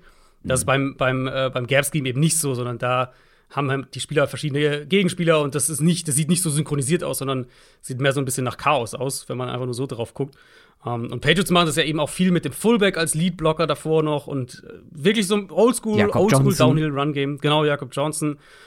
Und wie gesagt, da, in meinen Augen ist das immer noch ein mieses Matchup für Buffalo, weil die D-Line mit diesen physischen O-Lines Probleme hatte. Immer wieder dieses Jahr, auch eben in beiden Spielen gegen die Patriots. Weil die Linebacker für Buffalo, die haben zwar Reichweite und, und Athletik und so weiter, aber sind keine, mhm. sind keine Downhill-Linebacker. Ähm, ich denke, da gibt es immer noch einen Weg für die Patriots auf der Seite des Balls. Das, das glaube ich schon. Es ist halt, ähm, es ist halt, wir sind wieder bei dem Thema, du hast halt nicht viel Spielraum für Fehler, wenn du so agierst. Genau das ist es nämlich, weil du wirst früher oder später den Pass brauchen und ja, die Pass-Defense der Bills, Mac Jones mit seiner aktuellen Form, weiß ich nicht. Aber lass uns mal auf die andere Seite schauen, weil es wird ja also ob die Patriots mit diesem Rezept alleine das Spiel gewinnen können, hängt ja auch maßgeblich davon ab, was die andere Seite macht, was Josh Allen macht. Wenn die heiß laufen, wenn diese Bills Offense heiß läuft, Stichwort laufen, dann wirst du nicht mit Laufen hinterherkommen aus Patriots Sicht. Ähm, ja, Josh Allen, generell die ganze Bills Offense und auf und ab über die komplette Saison hinweg. Mhm. Das war ein starkes Spiel in Woche 16 als die beiden aufeinander getroffen sind. Drei Touchdowns, 314 Passing Yards und 64 Rushing Yards. Die stechen so ein bisschen heraus, weil ich glaube, das ist ja auch irgendwo der Trumpf dann, ne, den du in der Hinterhand hast mit Josh Allen. Wenn ich mhm. mich richtig erinnere, war es ja auch bei diesem Schlechtwetterspiel, dem ersten Spiel in der zweiten Halbzeit so, dass sie angefangen haben, mit Josh Allen mehr zu laufen und dann konnten sie den Ball bewegen. Das wird hier sicher auch nicht ganz unwichtig. Die Pat Stevens, da sind auch einige angeschlagen. Jalen Mills auf der Covid-Liste, Kyle Dagger, Christian Barmore, Dante Hightower. Ich glaube schon, dass die alle spielen können, aber bei allen ist ein Fragezeichen dahinter. Ähm, ja, was glaubst du, wird hier entscheidend sein? Glaubst du, man wird wieder Josh Allen versuchen, auch auf dem Boden ähm, ins Rollen zu bringen? Vielleicht werden sie darauf angewiesen sein. Das, das wäre ja so die spannende Frage, ähm, ob das jetzt wetterbedingt oder halt defense-bedingt der Fall ist. Vielleicht werden sie äh, da wieder ein bisschen mehr darauf angewiesen sein. Das, das, zweite Spiel dann, also nicht, das, nicht dieses Windspiel, sondern das andere, ähm, zwischen den beiden Teams, das war wirklich ein herausragendes Spiel von Josh Allen dieses mhm. Jahr. Also das, das war eins, eins seiner besten, wahrscheinlich eines der besten Quarterback-Spiele generell in, in dieser Regular Season. Und ja, da hat er auch Glück dann am Ende mit dieser beinahe Interception, die er fast geworfen hätte. Aber halt hat richtig viele Plays gemacht, gerade auch unter Druck, hat, hat, auch, hat auch ein paar Scrambles kritische drin gehabt. Und bei mir sind, ich habe mir das nochmal angeschaut gestern, bei mir sind zwei Sachen hängen geblieben aus dem Spiel, was Josh Allen und die Bills Offense angeht. Ähm, oder eigentlich drei, sagen wir drei Sachen. Zum einen, Josh Allen kann in jedem Spiel einer der zwei, drei besten Quarterbacks der Liga einfach sein. Das, mhm. äh, das war wieder eine ganz klare Erkenntnis daraus. Ähm, Punkt zwei, er war halt richtig viel auch unter Druck in dem Spiel. Er hat es sehr gut gemeistert, aber er war auch viel unter Druck. Und Punkt drei, die Bills haben im, sozusagen anknüpfend an Punkt zwei, die Bills haben dieses, dieses Ausnahmespiel von ihm auch gebraucht, weil New England lange in dem Spiel war. Es war lange ein enges Spiel. Sie haben ihn eben, wie gesagt, viel unter Druck gesetzt. Die konnten offensiv mitgehen. Es war lange, also beziehungsweise sie konnten dann antworten, wenn die Bills gescored haben, haben die Patriots gescored. Es war lange offen. Und Allen hat halt wirklich mehrere kritische Plays und High-Leverage-Plays gemacht. Ähm, Buffalo war zum Ende der Regular Season im Run-Game etwas erfolgreicher, das stimmt, aber das sehe ich hier schon mal nicht. Weil ich traue mhm. dieser O-Line weiterhin einfach überhaupt nicht, wenn es um, ums, ums Run-Blocking geht. Und die Patriots mit ihrer Front sind da auch kein gutes Matchup für Buffalo. Da auf jeden Fall auch die Frage, ob Christian Barmore spielen kann. Der hatte sich ja verletzt letzte Woche. Für mich die Kernfrage hier ist, können die Patriots die Passing Offense der Bills noch mal so aus dem Rhythmus bringen? Und können sie Josh Allen noch mal dazu zwingen, eben auch so viele Plays außerhalb der Pocket, improvisiert, außerhalb der Struktur, wie auch immer zu machen? Und ein klarer Unterschied eben zu dem Spiel am, am Samstag war ja, also zu dem, zu dem Spiel äh, zwischen dem, was jetzt am Samstag kommt und dem, was äh, dem zweiten Regular Season Spiel, dass Cole Beasley damals nicht gespielt hat. Das war ja das, dieses Isaiah McKenzie-Spiel, äh, wenn ihr euch ja. erinnert. Und ich denke, sie können da den Patriots auch Probleme bereiten, wenn sie die beiden einbauen in dem Gameplan. Plus natürlich Gabriel Davis ähm, und logischerweise Stefan Dix als, als Dreh- und Angelpunkt. Dix wird sicher viel JC Jackson gegen sich sehen, wenn die mhm. Patriots in Man-Coverage sind. Er hatte auch ein, unterm Strich ein produktives Spiel, 85 Yards, ein Touchdown äh, vor drei Wochen, aber halt auch 13 Targets dafür gebraucht. Also Josh Allen hat ihn sehr oft angeworfen und hat, ich glaube, nur sieben, also etwas über die Hälfte gefangen. Also die Patriots haben schon, finde ich, immer noch defensiv die Mittel, um der Offense so ein bisschen Sand ins Getriebe zu streuen. Es ist eben für die Patriots ist es halt ein, konstanter Ritt auf der Rasierklinge auf beiden Seiten des Balls, weil du, mhm. du darfst halt nicht zu sehr in Rückstand geraten. Du darfst, du, du musst offensiv immer on schedule bleiben. Und defensiv ist halt die Gefahr einfach da, dass Buffalo dich für zwei, drei Big Plays erwischt und dann kann es halt schon schwer sein, zurückzukommen. Genau, das ist der Punkt. Die Bills sind mit vier Punkten favorisiert bei den Buchmachern. Es ist tatsächlich, es kommen noch ein, zwei offene Spiele, finde ich, aber für mich eins der offensten an diesem Wochenende unterschätzt halt niemals Belichick, unterschätzt niemals die Patriots in der Postseason. Aber der Trend geht ja ganz klar in Richtung Bills, wenn wir uns das anschauen, ne? der Saisontrend. Ähm, Mac ja. Jones muss wieder besser spielen. Ganz ohne wird es, glaube ich, nicht gehen. Und, also was heißt, glaube ich? Ganz ohne wird es nicht gehen ähm, gegen eine starke Bills-Defense. Und ich will halt auch erstmal sehen, dass er wieder besser spielt. Das, da muss sich halt was verändern. Das, das mhm ja, also ich habe da meine Zweifel, dass das dann auf einmal wieder besser läuft und er weniger Fehler macht. Das kann natürlich sein und dann haben sie bestimmt eine Chance. Aber je weniger Fehler er macht, desto besser. Klar, die Bills Offense, klar, die sind auch inkonstant, aber wie du schon gesagt hast, die können dich immer für ein Big Play erwischen und sind ja auch quasi alte Hasen im Playoff-Business. Ne? Also das die stimmt, haben ja, letztes Jahr schon den ganzen Weg durchlebt bis zum mhm. Conference Championship Game. Ich glaube, die Bills gewinnen das. Denke ich auch, ja. Also, wie gesagt, für die Patriots, die Patriots brauchen halt wirklich ein perfektes Spiel. Ja. Auf beiden Seiten des Balls, damit sie da mithalten können. Und im Moment. Nicht, nicht auszuschließen. Nicht auszuschließen, haben. ja. Ähm, aber im Moment bin ich auch bei Mac Jones eher ein bisschen skeptisch. Ja. Ich könnte mir auch gut vorstellen, im ersten Moment ist es so, ja, kalt und so weiter und ob, vielleicht Schnee, vielleicht nicht Schnee, keine Ahnung, aber wenn so das Wetter ein Faktor wird, denkt man sich so, ja, die Patriots hier mit ihrem Run-Game und so, das spielt denen vielleicht in die Karten. Ich denke, solange du halt nicht dieses ultra extreme Ausmaß kriegst wie in dem ersten Spiel, wo sie halt, also wo der Wind ja wirklich das Spiel, das Passspiel fast unmöglich gemacht hat, ähm, denke ich, dass das gar nicht so ein wahnsinniger Faktor ist, weil die, weil die Bills dann, dann trotzdem ja immer noch den Vorteil haben, dass ihr Quarterback halt den Ball werfen kann, durch auch schwierige Elemente. Und ähm, die Patriots werden da, denke ich, mehr Probleme kriegen. Deswegen achtet drauf, vielleicht am Anfang kann man, glaube ich, gut machen, wie die Patriots den Ball versuchen werden, am Boden zu bewegen. Wir haben jetzt viel über, über die, das Run-Scheme auch gesprochen, so. Ähm, wie gesagt, Gap-Scheme eben viel die Down-Blocks von den Linemen, also die Blocks nach vorne, oft ein Pull-Block noch, also dass ein Guard von der einen Seite auf die andere kommt und dann der Fullback noch als, als Lead-Blocker und so weiter. Achtet da vielleicht am Anfang mal drauf, wie viel Push sie direkt durch die Mitte gegen die, gegen die Bills Front kriegen mhm. oder ob sie damit eben wirklich mehrere Scoring-Drives hinbekommen können. Ich denke, das wird ganz, ganz kritisch sein, weil wenn das Spiel, je mehr das Spiel in die Hände von Mac Jones fällt, desto ja. weniger denke ich, dass die Patriots eine Chance haben.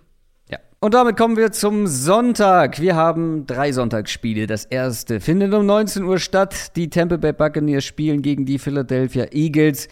Die Eagles haben fast alle Starter geschont gegen die äh, Dallas Cowboys am letzten Spieltags und die Bucks haben sich souverän gegen die Panthers den Nummer 2 Seed in der NFC gesichert. Wir haben eben schon über die Eagles gesprochen. Große Überraschung, größten Respekt für die Saisonleistung, aber das ist natürlich ein hartes Los jetzt. Ausgerechnet die Bucks könnte man sagen. Das ist ein Rematch, das haben wir schon gesehen. Das erste Spiel zwischen den beiden Teams haben die Bucks gewonnen mit nur 28 zu 20. Also die Bucks haben das auf jeden Fall nicht dominiert. Das kann man nicht sagen. Ich finde ein Matchup oder das Matchup, was hier sofort ins Auge springt, ähm, wir haben ja eben schon drüber gesprochen, die Eagles haben so langsam dann ihre Identität gefunden. Ich glaube, das kam erst nach dem ersten Spiel mehr und mehr, zumindest ist, uns, ist es dann uns mehr aufgefallen, mhm. dass die Eagles halt wirklich versuchen, über den Boden zu kommen, übers Rushing Game zu kommen. Die Bucks am Boden über weite Teile der Saison haben ihre Gegner dort dominiert. In den letzten Wochen aber ein bisschen weniger, war so mein Gefühl. Da waren aber auch einige mhm. Schlüsselspieler nicht mit dabei. Und im ersten Spiel war es so, die Eagles konnten trotzdem einigermaßen den Ball laufen mit 5,3 Yards pro Rushing Attempt. Hurts mit zwei Rushing Touchdowns. Insgesamt wurde wenig der Ball geworfen von den Eagles, nur zwölf angebrachte Pässe.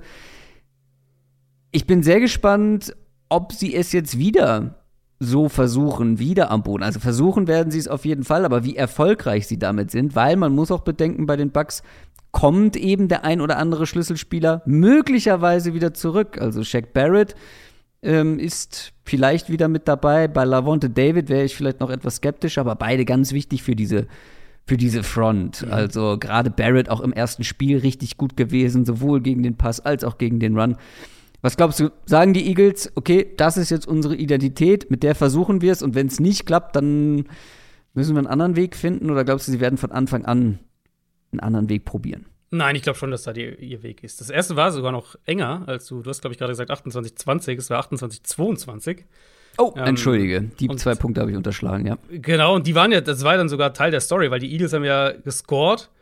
Ähm, plus Two-Point-Conversion, also haben sechs Punkte Spiel daraus gemacht. Und Tampa musste dann ja wirklich nochmal das Spiel, äh, es waren noch sechs Minuten zu gehen, also war echt noch eine Weile.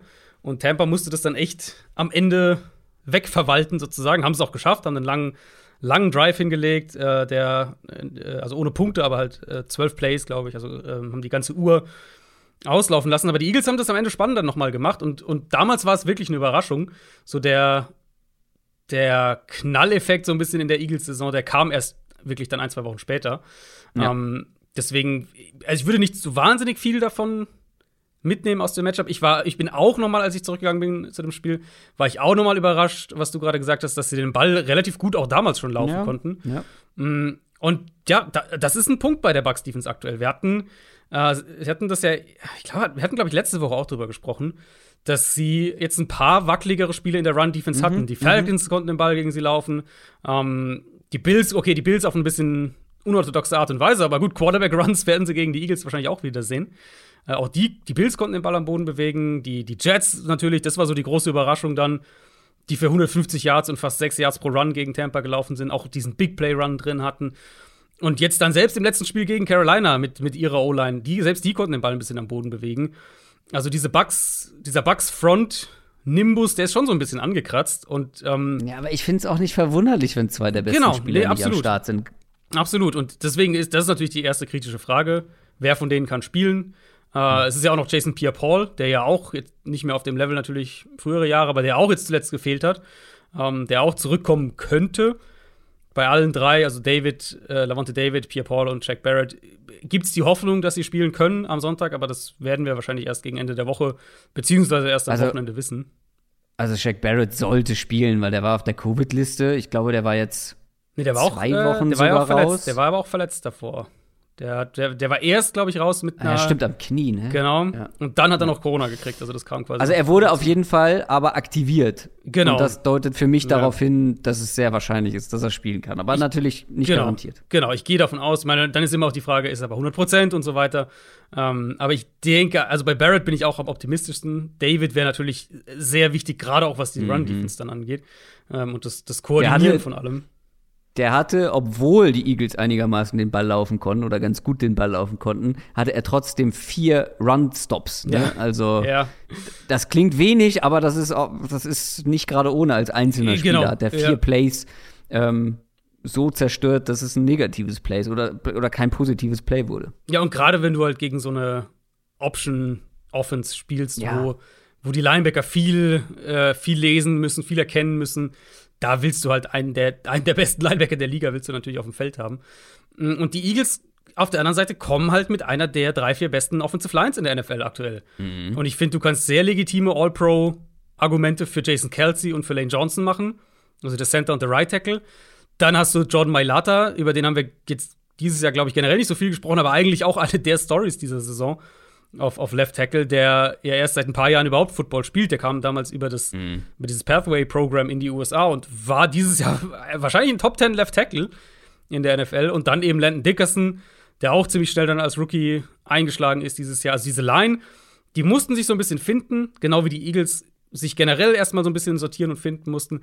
Aber mittlerweile, in meinen Augen, ist es eine der besten Lines in der NFL. Und wenn die Bucks da in der Run-Defense nicht wirklich ihr A-Game bringen, dann wird das ein hartes Stück Arbeit. Das, das denke ich absolut. Weil wenn die Eagles da in ihr Spiel finden, wenn sie den Ball laufen können und dann vielleicht im Passspiel mehr Räume bekommen, weil die Bucks defensiv aggressiver werden, dann haben sie natürlich auch einen Devonta Smith und einen Dallas Goddard und so. Dann haben sie da auch Waffen, um 1 gegen 1 Matchups ähm, da auszunutzen für sich. Also ich sehe Tampa Bay in dem Spiel insgesamt schon als klaren Favorit.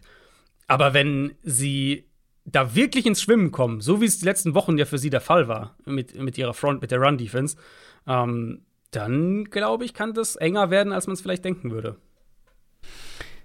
Ja, das macht auf jeden Fall Eagles-Fans große Hoffnungen. Miles Sanders, ähm, noch fraglich. Hast du Kenny Gainwell in dem letzten Spiel gesehen gegen die Cowboys? Wie gut er aussah. Ich muss sagen, ich habe mir relativ wenig von den Eagles Backups in dem Spiel angeschaut. Ich habe mir gar nichts von dem Spiel angeschaut. Ich habe mir das tatsächlich geschenkt. Aber was ich gemacht habe, ist jeden Run-Attempt von Kenny Gainwell im All-22 anzuschauen. Das habe ich gemacht. Sehr, sehr guter Auftritt. Ich verstehe nicht.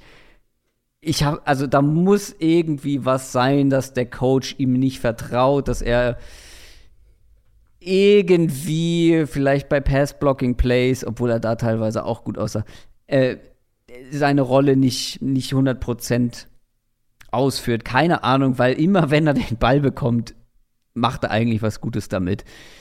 Naja, äh, wenn Miles Sanders spielt, wird Kenny Gainwell wahrscheinlich eh keine Rolle mehr spielen. Aber das nur mal für den Hinterkopf. Hast du noch was zu der Seite des Balls, sonst würde ich schon zur anderen Seite kommen. Nö, ich denke, dass, also wir wissen, was die Eagles sind. Sie sind halt ein Option-Run-Team, ein Run-Heavy-Team, was dann das halt gerne ergänzt mit den Shot-Plays im Passspiel. Und ich, ich kann mir gut vorstellen, dass sie rauskommen, wir kriegen früh irgendwie so einen tiefen Play-Action-Shot oder sowas und, und ähm, dann letztlich wird es aber auf der Seite des Balls und ein Stück weit auch auf der anderen Seite des Balls wird das Spiel, glaube ich, einfach an der Line of Scrimmage entschieden werden. Ja, und auf der anderen Seite des Balls gucken wir auch drauf. Da hatten die Bucks erhebliche Probleme. Zuletzt gegen die Panthers war das dann aber schon wieder deutlich besser. Und du hast es gerade angesprochen. Ähm, an der Line of Scrimmage. Ja, das ist die eine Sache. Ich würde erstmal nominell ein bisschen drauf kommen, gucken auf die Waffen von Tom Brady. Playoff Lenny ist fraglich. Das wäre dann natürlich ein gutes Timing für ihn, um zurückzukommen. Die Playoffs meinst du, wären ein gutes Timing für Playoff Eben. Lenny. Eben. Hm. Ähm, und das wäre, glaube ich, wäre, glaube ich, gar nicht unwichtig. Die Defense, du hast es gerade schon angedeutet, die haben eine gute Front, die haben eine sehr gute Run-Defense. Ähm, Habe ich Eagles gesagt? Ja, ne? Die Eagles haben eine Ähm, gute Run-Defense, ja. Ja, ja. Äh, das trifft zu. Es könnte sein, dass es auch hier mehr durch die Luft gehen muss. Und da muss man drauf schauen. Hat Brady wieder so eine gute Connection äh, mit Mike Evans, wie er sie zum Beispiel gegen die Panthers hatte.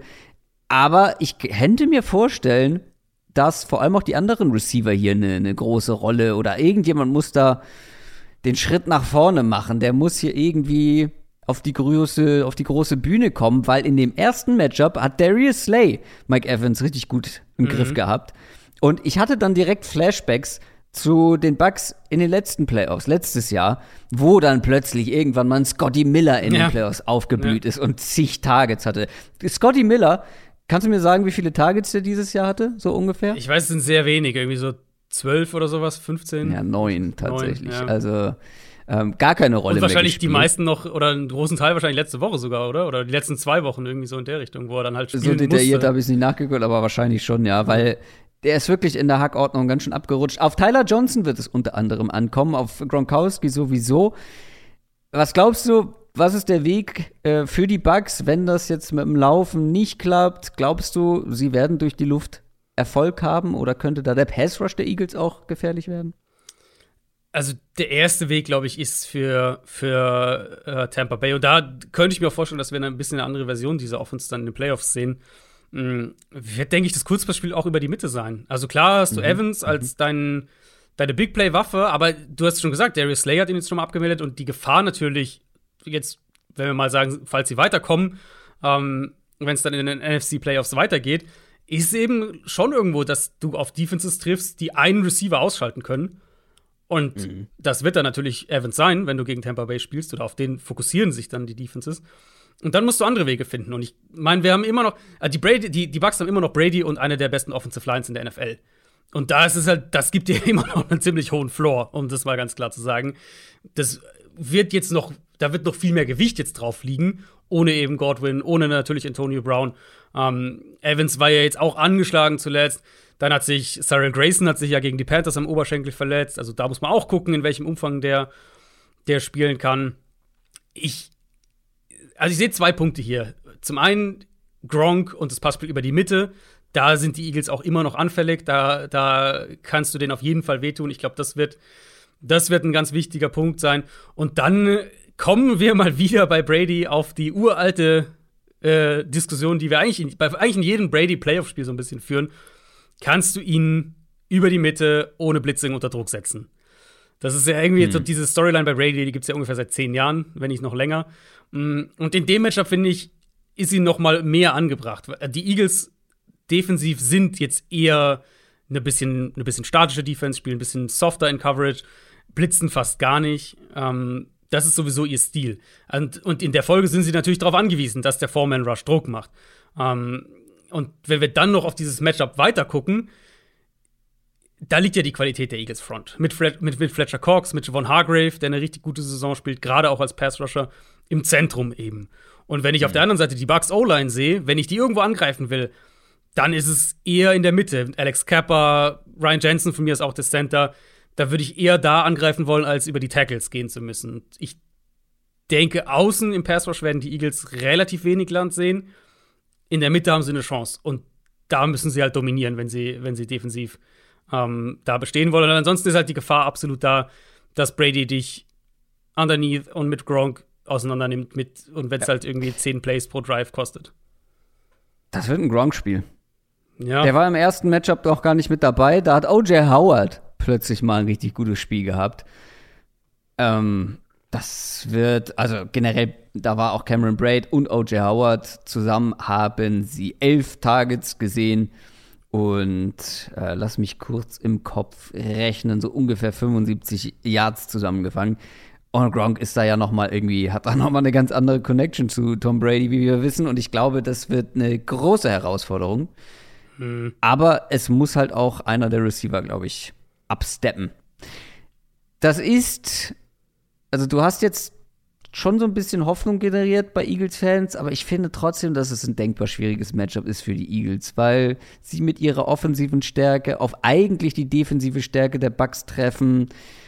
Wenn Barrett und Lavonte David und Pierre Paul vielleicht sogar zurückkommen oder zwei von denen, dann wird es, glaube ich, sehr schwierig. Wenn die alle fehlen, hm, dann, mhm. du hast es ja gesagt, dann sind schon andere Teams ganz gut gelaufen. Aber die Zeichen stehen schon ganz klar auf Bucks, ne? Also Bucks sind mit 8,5 Punkten favorisiert. Ich drück den Eagles total die Daumen, ehrlich gesagt. Ich hab Bock auf ein Mega-Upset. Ich hab Bock auf, auf eine Hertz Masterclass. So, ist ja ganz klar. Oder vielleicht, wenn Miles Sanders äh, nicht spielt, äh, Boston Scott, weiß nicht, äh, ja, was, was, was kann harmloses passieren, dass er nicht spielen kann? Ähm, ich will ihm ja nichts Böses wünschen. Ähm, weiß ich auch nicht, fällt mir gerade nichts Gutes ein, aber das wäre eine, eine Gainwell Masterclass sehen, wäre das nicht schön in den Playoffs. Und ähm, großes Handicap natürlich As äh, Asiga Whiteside kann ich mitmachen. das ist Eagles. eine massive Schwächung, ja. Du im Run-Game, einer der besten äh, Run-Blocking-Wide Receiver. Guter Punkt, mhm. ja. ja. Nee, aber äh, Spaß beiseite. Also ich drück irgendwo den Eagles die Daumen, weil ich, wir haben schon einige Upsets dieses Jahr gesehen, ne? So mhm. ist es nicht. Mhm. Aber ich kann es mir irgendwie nicht vorstellen. Also ich stimme dir natürlich zu, wenn die, wenn die, wenn die Bucks Defense komplett ist, gerade die Front, dann wird es unheimlich schwer. Auf der anderen Seite würde ich auch sagen, wir haben auch von den Eagles, ich meine, wenn wir an, an das Saints-Spiel zurückdenken, wir haben auch schon Spiele von denen gesehen, wo wir vorher dachten, mh, hm, gegen die Front, ja, naja, stimmt. und dann sind stimmt, sie trotzdem ja. dominant gelaufen. Ja. Also das, das will ich auf keinen Fall ausschließen. Ich könnte mir vorstellen, wenn du hast jetzt die Receiver angesprochen und meinst, da muss einer, da muss einer absteppen. Vielleicht wird es dann irgendwie ein Brashard Perryman-Spiel.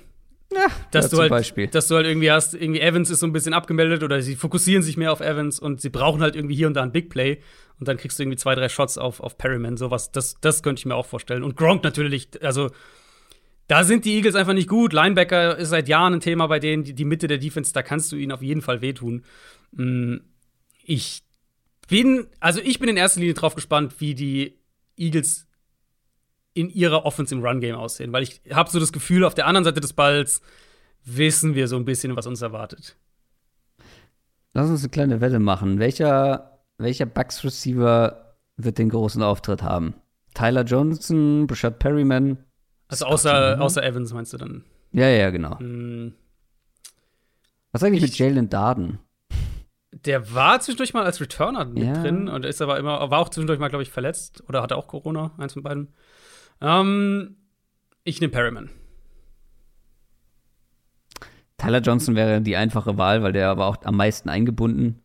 Ja, ich, die, ich kann, die plötzlich explodiert. Scotty Miller kann halt auch über die Mitte irgendwie, ne? Also, ja, die, ja, die Eagles haben also eigentlich einen ganz guten Slot-Corner. Deswegen tendiere ich eher dazu zu sagen, der Outside Receiver, der halt nicht das Mike Evans mhm. Special Treatment mhm. bekommt ähm, von der Defense, ich glaube, dass der vielleicht eher der, der, der Punkt ist. Die Frage ist natürlich auch, wenn wir sagen, Mike Evans kriegt x Targets und, und Gronk kriegt x Targets und wir alle wissen, dass, dass die Running Backs, wer auch immer das dann im Endeffekt ist, x Targets bekommt, ist wahrscheinlich die Frage, wie viele Targets überhaupt noch in dem Spiel anderweitig vergeben werden. Das stimmt. Ich gehe mit Tyler Johnson. Ich finde aber Brashard Perryman einen guten, guten Call. Am Ende ist es ja Playoff Lenny, wissen wir alle, der dann plötzlich als Passcatcher dann äh, die ganzen Dump-Offs bekommt und damit noch was anstellt. Dann sind wir aber schon beim vorletzten Spiel. Das sind die Dallas Cowboys mit 12 und 5 in die Playoffs gegen die San Francisco 49ers, die es mit 10 und 7 und einem starken Comeback gegen die Rams noch geschafft haben. Sonntag 22.30 Uhr ist Kickoff. Die Cowboys haben mit ihrem äh, haben gegen ein B-Team, so ist es richtig, mit 51 Punkten oder haben 51 Punkte gemacht gegen die Eagles und gewonnen.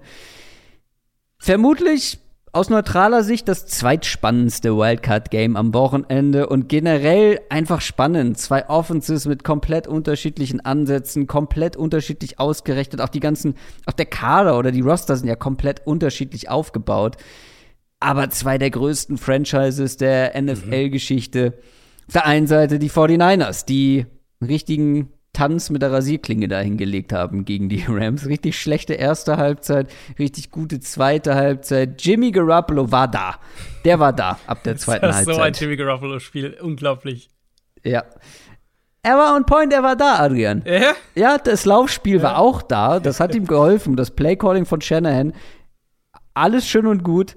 Aber er hat geliefert, als er musste. Er hat ein paar richtig gute Würfe an den Mann gebracht, vor allem an Debo Samuel. Und ähm, das war ein beeindruckendes Comeback. Kann man sagen, was man will. Ich habe so ein bisschen, ja, Chiefs-Vibes bekommen, insofern, wie man mit der Quarterback-Situation umgegangen ist. Ne? Rookie in der ersten Runde gedraftet, Veteran aber die komplette Saison überstarten lassen, wenn er fit war und mit dem in die Playoffs gekommen. Für die Chiefs mit Alex Smith war damals in der Wildcard-Runde Schluss. Das war übrigens das, was ich vorher im Kopf hatte. Das waren die Titans, wo man direkt gescheitert ist. Ähm, ja, wie sieht's denn mit Garoppolo aus? Jetzt gegen eine Cowboys-Defense, die gefühlt echt ein bisschen abgebaut hat die letzten Wochen. Das heißt jetzt nicht, dass sie schlecht sind, aber ähm, ja, die Front nicht mehr ganz so knackig, wie ich finde, nicht mehr ganz so bissig wie vorher. Und dann auf, treffen die jetzt auf eine O-Line. Die haben den Rams Pass Rush mehr oder weniger neutralisiert über, über, über Teile des Spiels zumindest. Der Cowboys Pass Rush könnte sich hier die Zähne ausbeißen, oder nicht? Und das ohne Trent Williams haben sie das geschafft letzte Woche. Ja. Also ihren, ihren, ihren All-Pro und Superstar und alles Left Tackle. Besten, beste Offensive Lineman wahrscheinlich dieser Saison in der NFL. Ähm, ja, ich muss sagen, auf das Spiel aus neutraler Analyseperspektive freue ich mich auf das Spiel am meisten. Und insbesondere auf dieses Duell, also Niners Offense gegen Cowboys Defense. Ähm, da habe ich richtig Bock drauf. Also, natürlich, du hast diese Line aus, für die Niners auf der einen Seite. Auf der anderen Seite eben die Cowboys mit, mit dem Marcus Lawrence, mit, mit Randy Gregory, mit Micah Parsons, wo wir ja gesehen haben, auf der einen Seite, wie diese Front wirklich Spiele an sich reißen und dominieren kann. Aber auch auf der anderen Seite jetzt, jetzt gegen Arizona zum Beispiel vor zwei Wochen gesehen haben, dass Teams das auch aushebeln können, wenn sie offensiv da einen, einen entsprechenden Plan haben.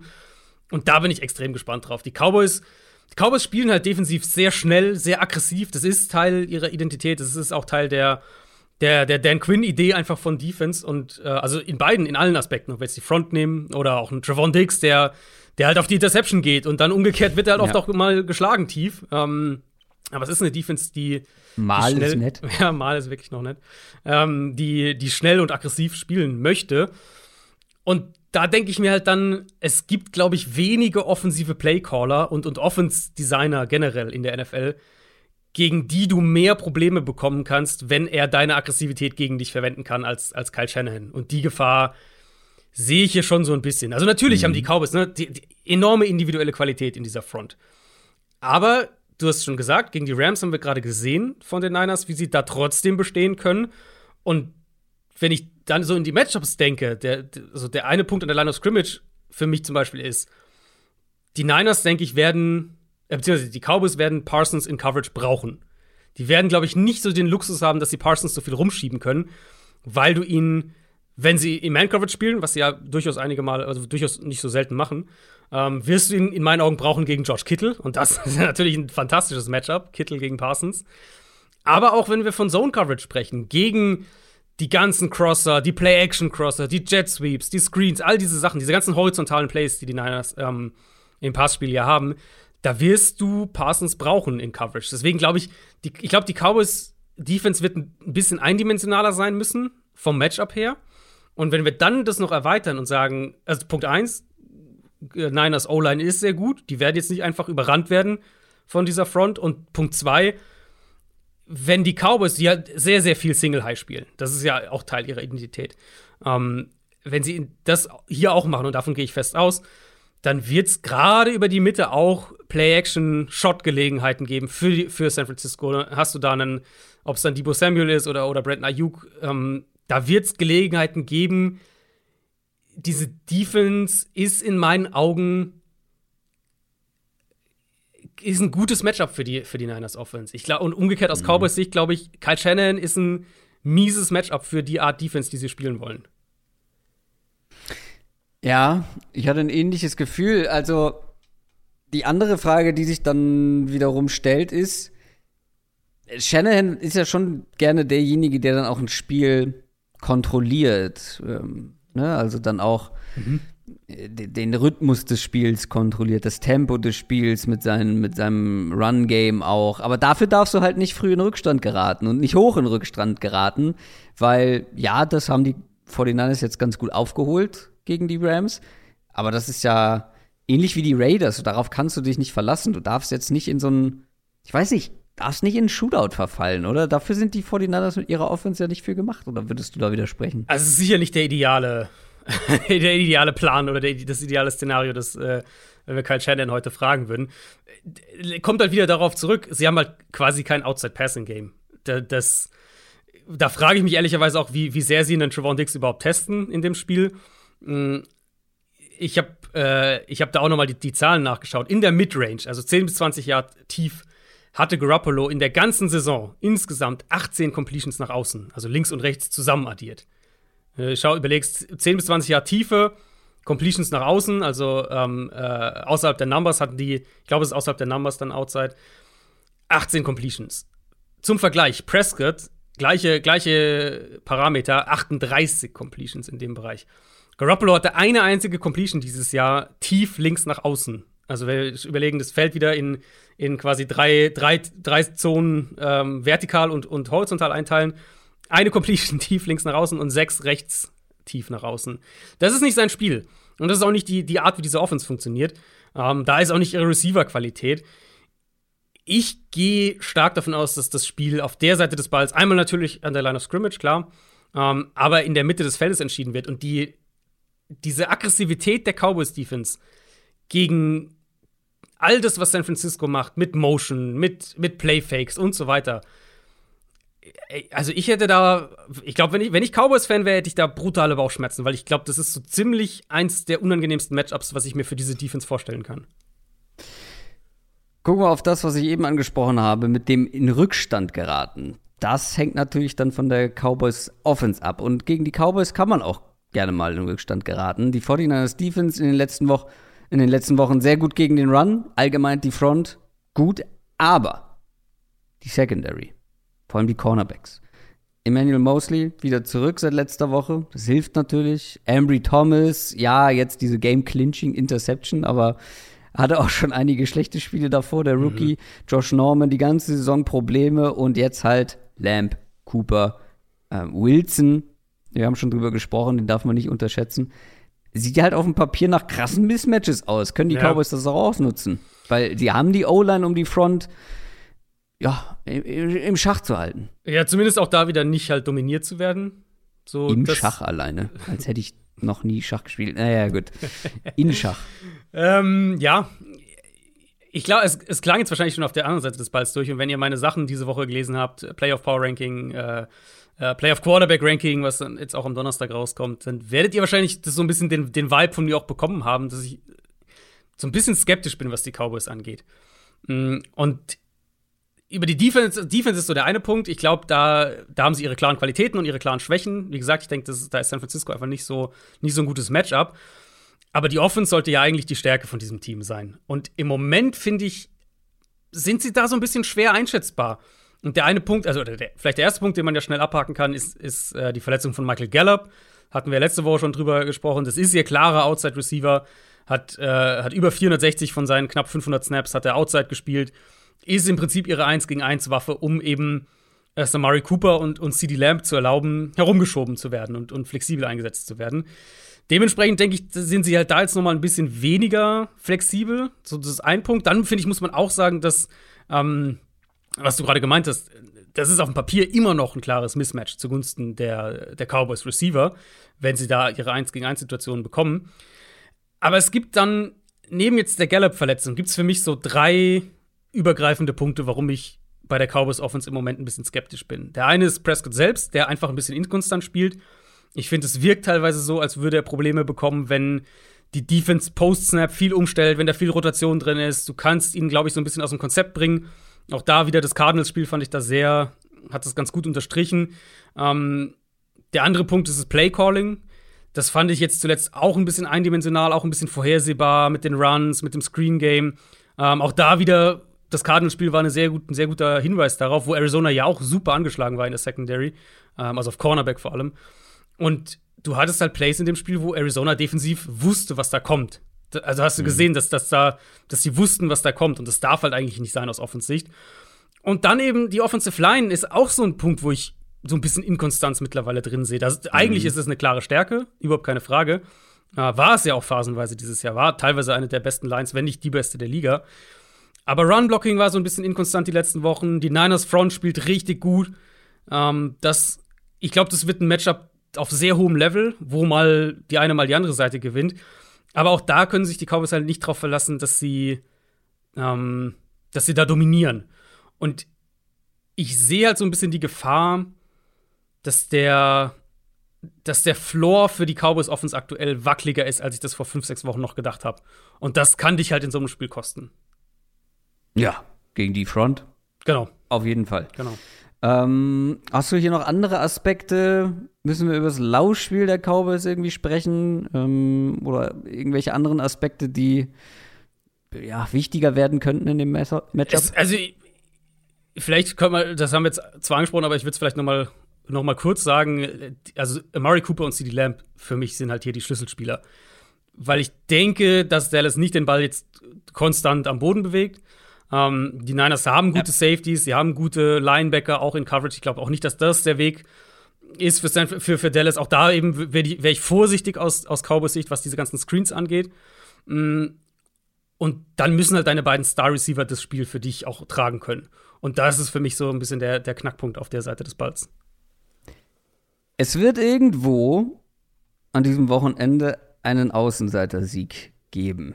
Also ein Auswärtsteam vor allem ich glaube, fast alle Auswärtsteams, nee, alle Auswärtsteams sind, glaube ich, Außenseiter. Mhm. Ja. Ähm, auch hier ist, es das, ist das der Fall. Die 49ers ähm, sind Außenseiter, Cowboys mit drei Punkten, nur drei Punkte favorisiert zu Hause. Das heißt, die Buchmacher sehen es eigentlich als ausgeglichenes Spiel.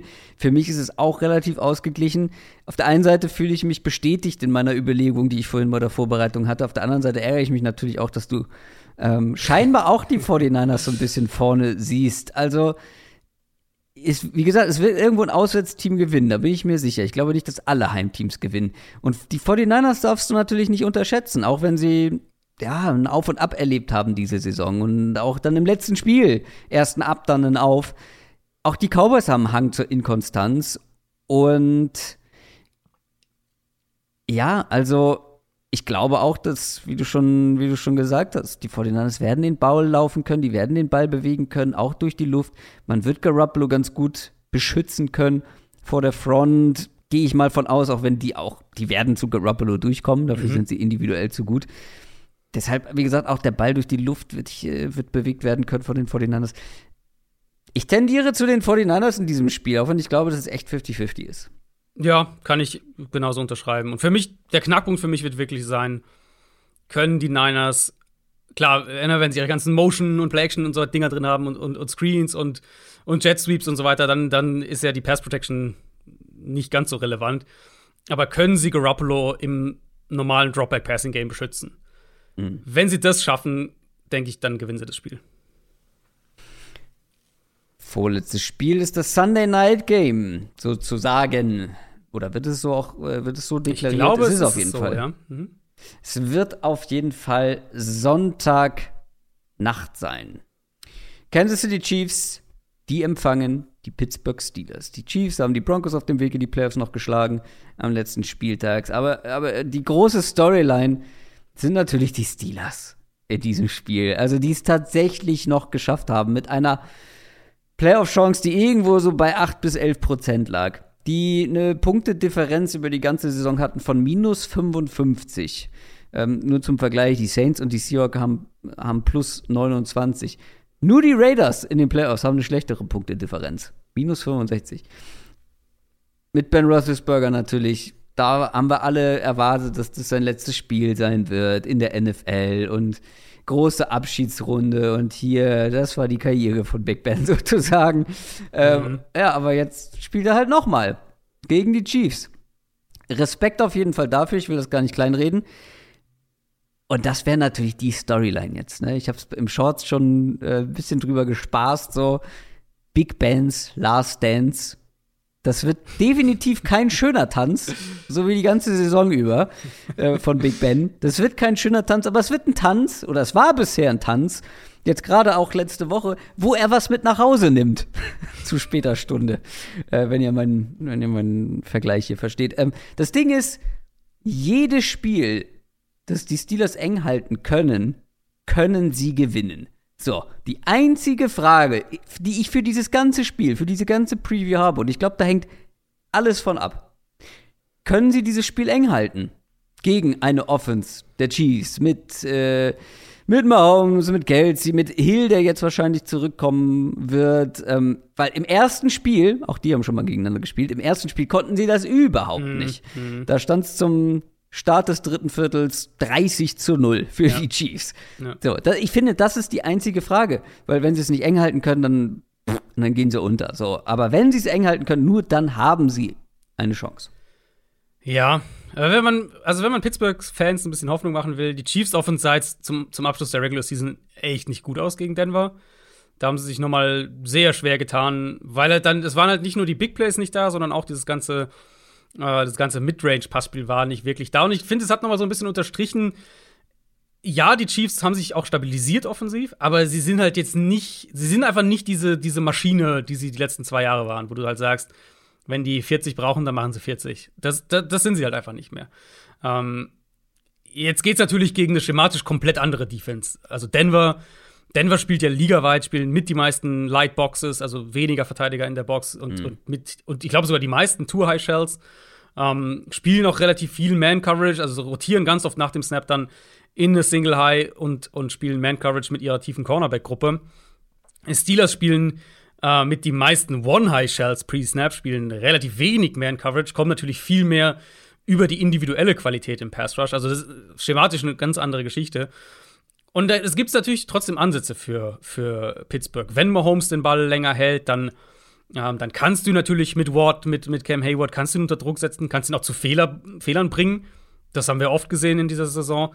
Bei Hill muss man eben abwarten, wie fit er ist. Also gegen Denver mhm. war er ja ganz klar nicht bei 100 Prozent.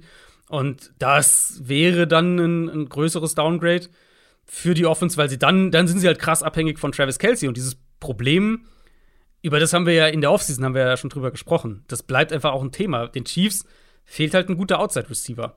Und, und ähm, das macht halt alles viel schwieriger, weil Defenses die Mitte des Feldes dann auch dementsprechend verteidigen können. Wenn sie Man-Coverage spielen, kannst du dich auf Hill und Kelsey fokussieren. Und wenn dann Hill noch angeschlagen ist, da, ja, dann wird es halt ein hartes Stück Arbeit. Und ich, ich komme da bei Kansas City wieder auf dieses Thema zurück, was ich ein paar Mal schon angesprochen hatte im Laufe der Saison. Ähm, die Chiefs, wenn, wenn sie sich ein bisschen mehr da rein investieren würden, ich glaube, die Chiefs könnten eines der besten Rushing-Teams in der NFL sein. Und ich sage nicht, dass das ihre primäre Identität sein sollte oder sowas. Das wäre ja Quatsch, wenn du Mahomes hast und, und Kelsey und Hill.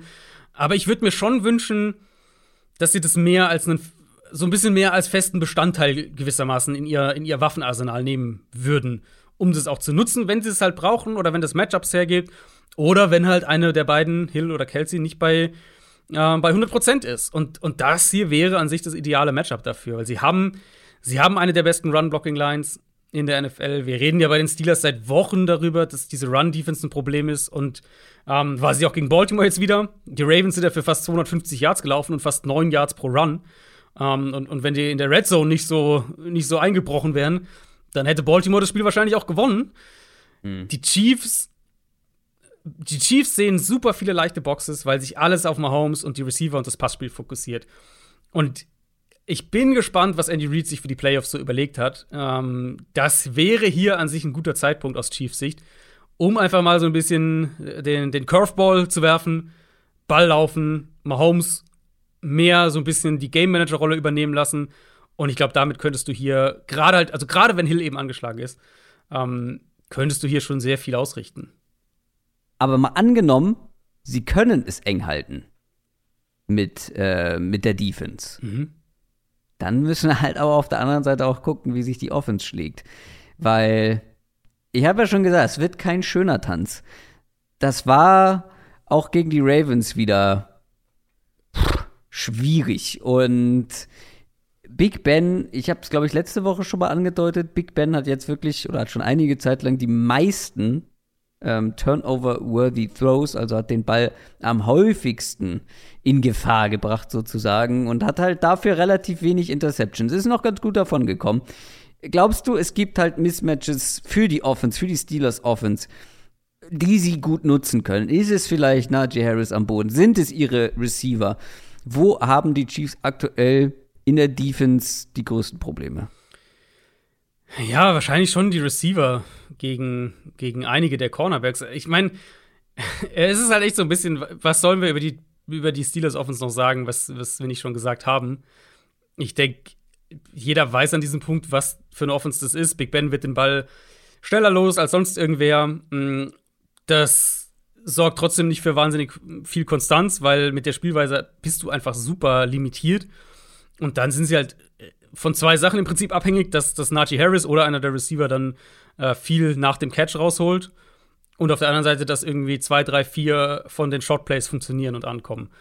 Und ich, also ehrlicherweise denke ich, dass das so hier auch ablaufen wird. Die, die Chiefs sollten die Line of Scrimmage eigentlich defensiv relativ klar gewinnen können. Und dann, na, dann, dann sind wir ja genau wieder an dem Punkt. Dann verfällt die Steelers Offense genau in diese Muster. Vielleicht eine Sache, auf die ich gespannt bin, beziehungsweise die vielleicht einen Ausschlag geben könnte, was ja noch eine der Qualitäten von Big Ben ist. Kritisieren ihn ja viel, aber was ja noch eine seiner Qualitäten ist und was es ihm ja ein Stück weit auch erlaubt, diesen, dieses extreme Quick-Passing-Game immer zu spielen, ist ja schon so ein bisschen, also da gehört ja schon so ein bisschen ein gewisser Prozess Pre-Snap und auch Post-Snap dazu, in puncto Reads, in puncto Erkennen von der Defense. Und die Chiefs auf der anderen Seite sind eine Defense, die viel umstellt, viel nach dem Snap noch machen will, viel rotiert und so weiter.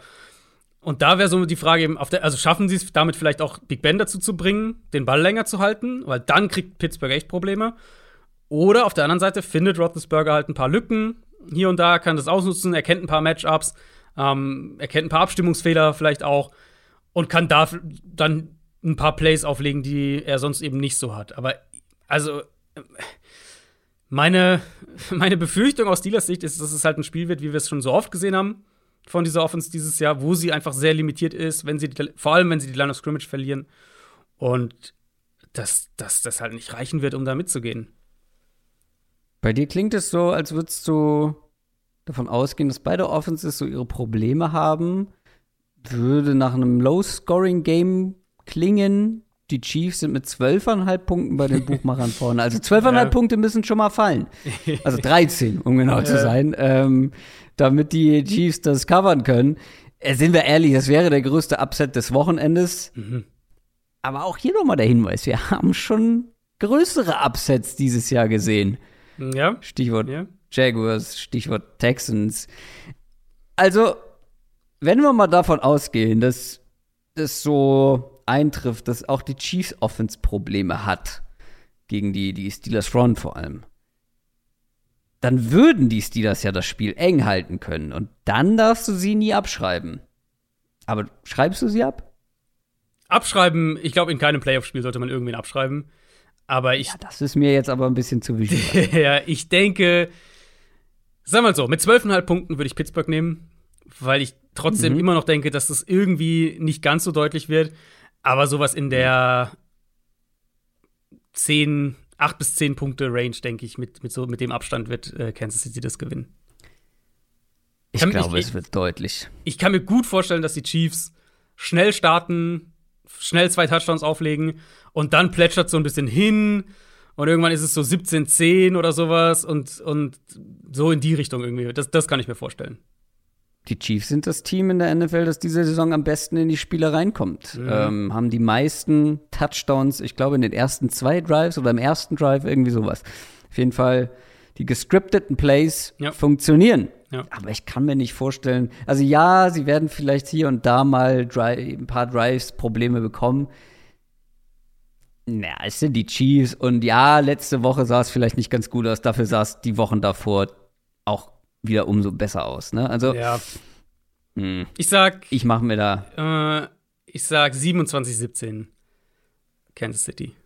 Ich glaube, sie knacken die 30 und die Steelers machen 30 und die Steelers machen keine, nicht mehr als 14. Ja, okay, dann, dann würdest du auch die 12,5 noch mit Genau, die würde ich noch, würde ich noch nehmen. Letztes Spiel, Monday Night Game. Ja, Wildcard-Wochenende geht bis Montag. Die Los Angeles Rams empfangen die Arizona Cardinals. 2.15 Uhr deutscher Zeit am Dienstag. Ähm, ja, das ist das Topspiel an diesem Wochenende. Die Rams haben gegen die 49ers das Ganze noch verkackt, haben aber trotzdem die Division gewonnen und dürfen deshalb die Cardinals empfangen. Arizona wurde nämlich von den Seahawks überrascht und von dieser Seahawks-Intensität, die es lange Zeit nicht gab. Am letzten Spieltag dann allerdings schon. Und auch hier sehen wir ein Spiel zum dritten Mal diese Saison. Auch hier ist die Bilanz 1 zu 1. Die Cardinals haben das erste Spiel gewonnen, die Rams haben das zweite Spiel gewonnen. Die Cardinals sind nicht gut in Form mit nur einem Sieg aus den letzten fünf Spielen. Die Rams haben nur eine Niederlage aus den letzten sechs Spielen. Trotzdem würde ich behaupten, bei beiden ist ordentlich Sand im Getriebe. Ähm, Im letzten Spiel der beiden war vor allem so eine Storyline, dass die Rams Front das Spiel mhm. mehr oder weniger dominiert hat. Da gerade die Interior Line, das hast du ja auch mehrfach dann, dann erwähnt mit Aaron Donald. Und jetzt sieht die O-Line der Cardinals ein bisschen anders aus, glaube ich, in diesem Spiel, ne, als noch in dem letzten Matchup, mhm. wenn ich mich nicht irre. Ja. Und ich glaube, da kann man halt auch ein bisschen Hoffnung drauf, ja, daraus schöpfen, dass sie vielleicht ein bisschen besser aussieht. Weil ansonsten wird es wirklich sehr, sehr schwierig. Seit der Andrew Hopkins verletzt ist, Passing Offense der Cardinals nur auf Platz 21 in Sachen Expected Points Added per Play, um es einfach zu sagen, schlecht, nicht gut. Und am Boden dann wiederum, also wenn wir sagen, Passing Offense sah bisher nicht gut aus die letzten Wochen, am Boden dann wiederum, das wird auch gegen diese Front maximal schwer. Letztes Mal äh, im letzten Spiel Running Backs der Cardinals, zweieinhalb, nicht ganz zweieinhalb Yards pro Versuch. Ich frage mich so ein bisschen, wie wollen die Cardinals den Ball bewegen? Was glaubst du? Was, was ist da so der, der Ansatzpunkt? Ich denke, es wird viel über das Kurzverspiel gehen müssen. Ähm, und ich denke auch tatsächlich über das Run-Game. Äh, ich, also zum einen mal die Frage, wie, wer, wer spielen kann für Arizona auf der Seite, auch auf, auf beiden Seiten des Balls, aber auch auf der Seite. Bekommen sie Rondell Moore, Chase Edmonds zurück, kann James Conner mhm. spielen? Connor mhm. gibt ihnen halt ein physisches Element, das, das sie sonst nicht haben. Und ähm, die anderen beiden wären eben super wichtig, um explosive Plays aus dem Kurzpassspiel zu kreieren. Und das ist generell aus Cardinals Sicht wichtiger ohne Hopkins. Und auf der anderen Seite ist es natürlich auch ein guter Weg, um äh, zum einen um die Rams Defense anzugreifen, aber eben auch um natürlich den Pass Rush aus dem Spiel zu nehmen. Weil klar, wenn, wenn der Ball halt viel schnell raus ist, wenn du viel designte kurze Pässe hast, mh, mm, dann neutralisiert es schon ein Stück weit den Pass Rush und mit, dieser, mit diesem Ansatz, deswegen denke ich, dass es generell ein, ein ganz gutes Rezept sein könnte, forderst du halt mehr die Linebacker, Safeties und so mhm. weiter heraus. Und das ist schon der Bereich in der Rams Defense, wo, wo ich in erster Linie attackieren würde, was wir ja auch von von den Niners gesehen haben letzte Woche. Um, ähm, und so hat Arizona ja ehrlicherweise auch im ersten Spiel gemacht. Da hatten sie zwei, drei Big Plays durch die Luft, aber es war viel Screen Game, es war viele Completion im Kurzpassspiel, die gut funktioniert haben. Um, ähm, und damit konnten sie den Ball eben auch bewegen. Und dann so anknüpfen vielleicht daran eben, ich fand jetzt in, in den letzten ein, zwei Spielen ähm, sah Kyler Murray wieder richtig fit aus. Also was, was Explosivität angeht, was Beweglichkeit angeht. Und mich würde es nicht wundern, wenn, ähm, wenn Kingsbury ihn in dem Spiel mehr ins designte Run-Game einbinden würde. So wie sie es gegen die Cowboys ja auch gemacht haben, wo ja auch mhm. wir in das Spiel gegangen sind und gesagt haben, hm, eigentlich haben sie nicht wirklich eine Chance, diese Front zu blocken. Dann war die O-Line überraschend gut, muss man sagen. Aber sie haben halt auch viel schematisch dafür getan, dass, ähm, und, und von, vom Playcalling her, vom Gameplan her, viel dafür getan, dass die Front eben aus dem Spiel genommen wird. Und die Rams Defense, also ja, wie gesagt, Troy Reader, der Linebacker, da würde ich angreifen. Nummer zwei Corner ist ein Thema. Ich glaube, mit Christian Kirk aus dem Slot kannst du Matchups kreieren, je nachdem halt, wo Ramsey steht. Äh, Im Prinzip halt die anderen Cornerbacks angreifen. Ich glaube, da, da, das ist auf jeden ja, Fall. Wo würdest du, wo würdest du einen Ramsey hinstellen? Ist äh, ja, Wesley quasi der Hopkins-Ersatz? Ist der für dich, wenn du jetzt aus Rams Sicht drauf guckst, ist das die? Also ich würde ehrlich gesagt Ramsey nicht gegenüber Wesley stellen, auch nee, wenn er physisch nee, nee. halt ähm, ihn ganz gut denke, matchen kann, aber er ist ja nicht der beste Spieler. Also du musst ihn genau. schon. Ich denke, du stellst ihn schon eher auf Green, auf AJ Green einfach vom Matchup her, aber ich würde ihn auch sehr viel nach innen ziehen, ehrlicherweise, und, Ja, und eben. da spielen Ja, lassen. genau. Nicht unbedingt Ja. jetzt den Man-Coverage gegen Christian Kirk, weil ich glaube, das ist jetzt auch nicht das ideale das Matchup könnte- äh, für nee. ihn. Aber ihn halt mehr in der Box, in Boxnähe haben, dass er das Spiel mehr ähm, beeinflussen kann. Und dann halt noch, vielleicht so als ein Punkt aus Cardinals Sicht, du hast gerade das Seahawks-Spiel ja angesprochen. Die Cardinals hatten offensiv vor zwei Wochen gegen Dallas, hatten sie ein sehr rundes Spiel. Und gegen Seattle war es wieder richtig sloppy. Viel zu viele Strafen. Ähm, da hatte AJ Green auch echt ein Horrorspiel. Sowohl was, also hat ein, zwei bittere Strafen, die Big Plays weggenommen haben. Ähm, und aber auch Drops gehabt in dem Spiel. DJ Humphreys sah, sah nicht gut aus. Also einfach individuelle Fehler. Und die dürfen dir halt in den Playoffs nicht passieren, weil sonst bist du halt raus. Aber, also, ja, du hast jetzt einen Plan erzählt, den die Cardinals haben könnten, aber hast du auch einen gewissen Optimismus, dass die Cardinals den Ball gut bewegen können? Ähm, ich würde sagen, das Cowboys-Spiel darf, darf ein bisschen Optimismus wecken.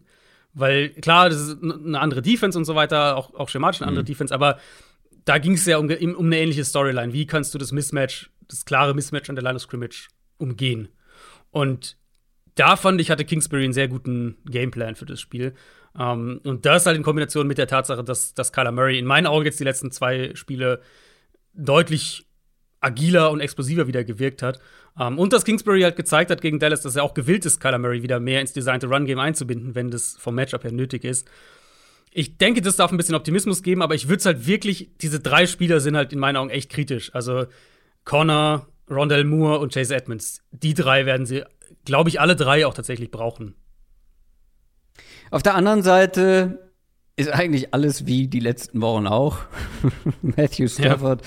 Ja. Ähm, ja, der ist wirklich Two-Face.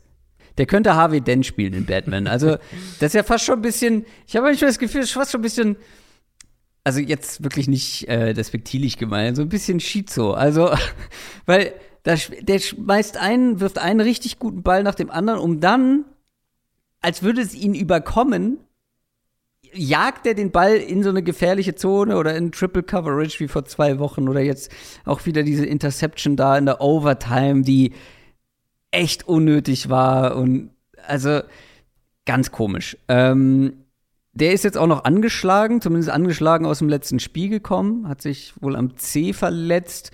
Weißt du da genaueres, ob das jetzt irgendwie einen Einsatz in Gefahr bringt? Nach meinem Wissen nicht, nee.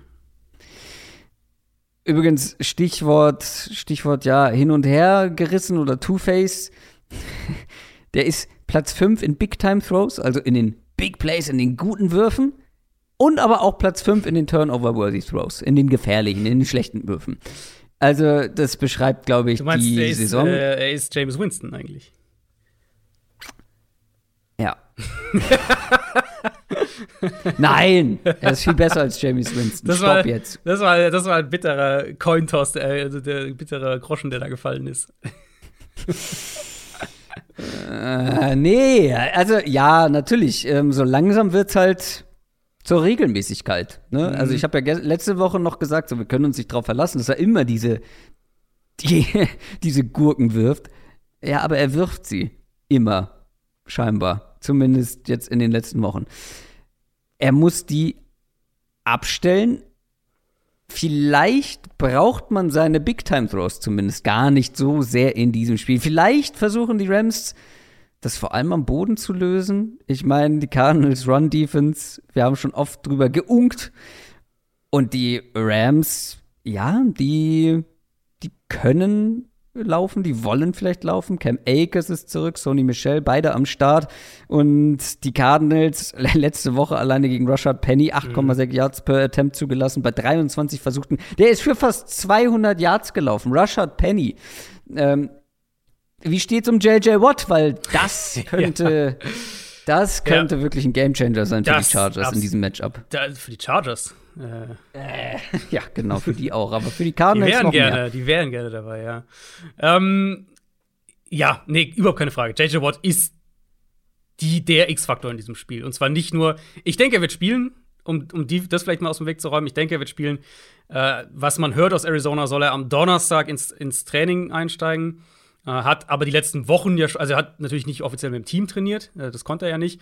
Äh, aber er hat die letzten Wochen schon viel gemacht wohl im Training, individuell gearbeitet, mit einzelnen D-Linern zusammengearbeitet. Also er, er, ist jetzt nicht Kaltstart, so drei, dreimal Training und dann Spiel. Was man hört, wird er spielen und, und ähm, ist auch schon seit einer Weile jetzt sozusagen dabei, sich zurückzuarbeiten. Das vielleicht mal aus dem Weg geräumt, aber die Frage ist natürlich, in welcher Verfassung ist er, wenn er dann spielt. Ist er bei 70 Prozent, ist er bei 90 Prozent, ist er bei 50 Prozent? Kann er 40 Snaps spielen oder nur 20 oder nur 15? Das sind halt, das sind halt wirklich Knackpunktfragen, weil also mhm. damit auf der Seite des Balls denke ich tatsächlich, damit steht und fällt so ein bisschen das Cardinals-Spiel. Weil ich musste da auch wieder dran denken, als ich das Rams-Niners-Spiel mir nochmal angeschaut habe. Ähm, wo Stafford ja über weite Teile wirklich eigentlich gut gespielt hat, muss man ja auch sagen. Die Rams sind zu sehr von Big Plays abhängig, mm, weil sie in meinen Augen nicht so gut darin sind, den Ball konstant zu bewegen. Und dann kommst du eben in diese langen Second- und Third-Downs. Also in, in, bestimmten Matchups, nicht, dass es falsch rüberkommt, in bestimmten Matchups nicht gut darin sind, den Ball mhm. konstant zu bewegen. Und in diesen Situationen liefert Stafford dann ein paar Big Plays, absolut. Aber eben, und das war zum Beispiel die erste Hälfte gegen die Niners, aber eben, das ist nicht das, worauf du dich verlassen willst, weil zum einen steigt dann halt die Gefahr, dass einer von diesen, äh, von diesen katastrophalen Turnovern kommt. Und es ist halt auch ein sehr, es ist halt ein Ritt auf der Rasierklinge, wenn du so spielst. Und mhm. daran anknüpfend oder vielleicht so ein bisschen erklärend, warum ich denke, dass das so ist, die Rams Offense, beziehungsweise McVays Offense generell, ist in meinen Augen überproportional anfällig, wenn sie an der Line of Scrimmage verlieren. Da sehe ich auch einen Grund dafür, dass sie sich mit den 49ers seit Jahren so schwer tun. Die Niners haben ja jetzt, ich glaube, die letzten sechs Spiele oder so gewonnen gegen die Rams, fünf oder sechs. Ähm, und, ich, und da sehe ich einen maßgeblichen Grund dafür, dass McVay mehr Probleme als andere Offensive Coordinators und, und, und Offensive Coaches kriegt, wenn er an der Line of Scrimmage verliert. Ähm, weil er halt den Ball laufen will, weil er sein Play-Action-Passspiel auch direkt mit dem Run-Game und mit dem Erfolg des Run-Games, glaube ich, verknüpft sieht. So wirkt es zumindest. Und die Offense für meinen Geschmack überdurchschnittlich eindimensionaler wird, wenn sie den Ball nicht gut laufen können. Und da fängt halt der Plan für Arizona an. Und das, da fängt halt das JJ Watt-Argument an. Ähm, wenn sie Watt zurückbekommen und wenn der, sagen wir, in der Nähe von 100% tatsächlich ist und auch wirklich das Spiel gescheit spielen kann, dann können sie den Run, denke ich, deutlich besser spielen. Und ich glaube, dann läuft die Rams auf uns auch eben Gefahr, eindimensionaler zu werden und Stafford macht Fehler und so weiter. Und klar, auf der anderen Seite hast du dann immer noch Beckham und Cooper Cup, äh, was, was für mhm. sich betrachtet schwer genug werden wird. Aber trotzdem denke ich, dass das der defensive Hebel für Arizona ist. Das ist ein wirklich offenes Spiel. Ähm, die Rams sind vier vorne, vier Punkte vorne bei den Buchmachern ich, also du hast das ja ganz positiv dargestellt für die Cardinals offensiv. Ich weiß aber zum einen nicht so richtig, wo die Cardinals offensiv plötzlich wieder was hernehmen sollen, was den, den entscheidenden Vorteil dann in diesem Matchup liefert.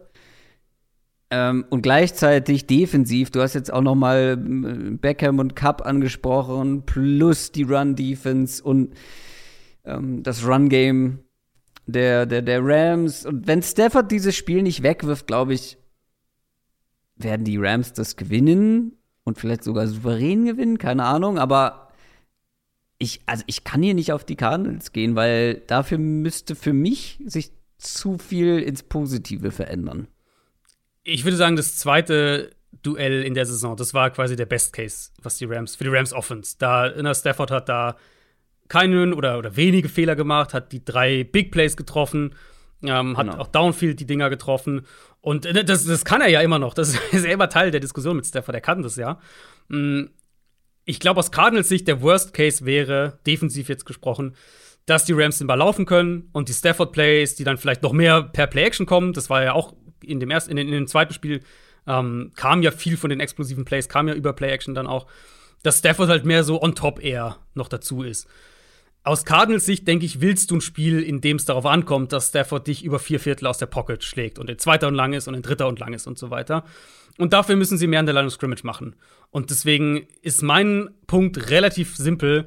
Wenn die vier Leute, die ich jetzt gerade angesprochen habe, also Watt, Moore, Corner und Edmonds, wenn die vier spielen können, dann denke ich, Arizona gewinnt es.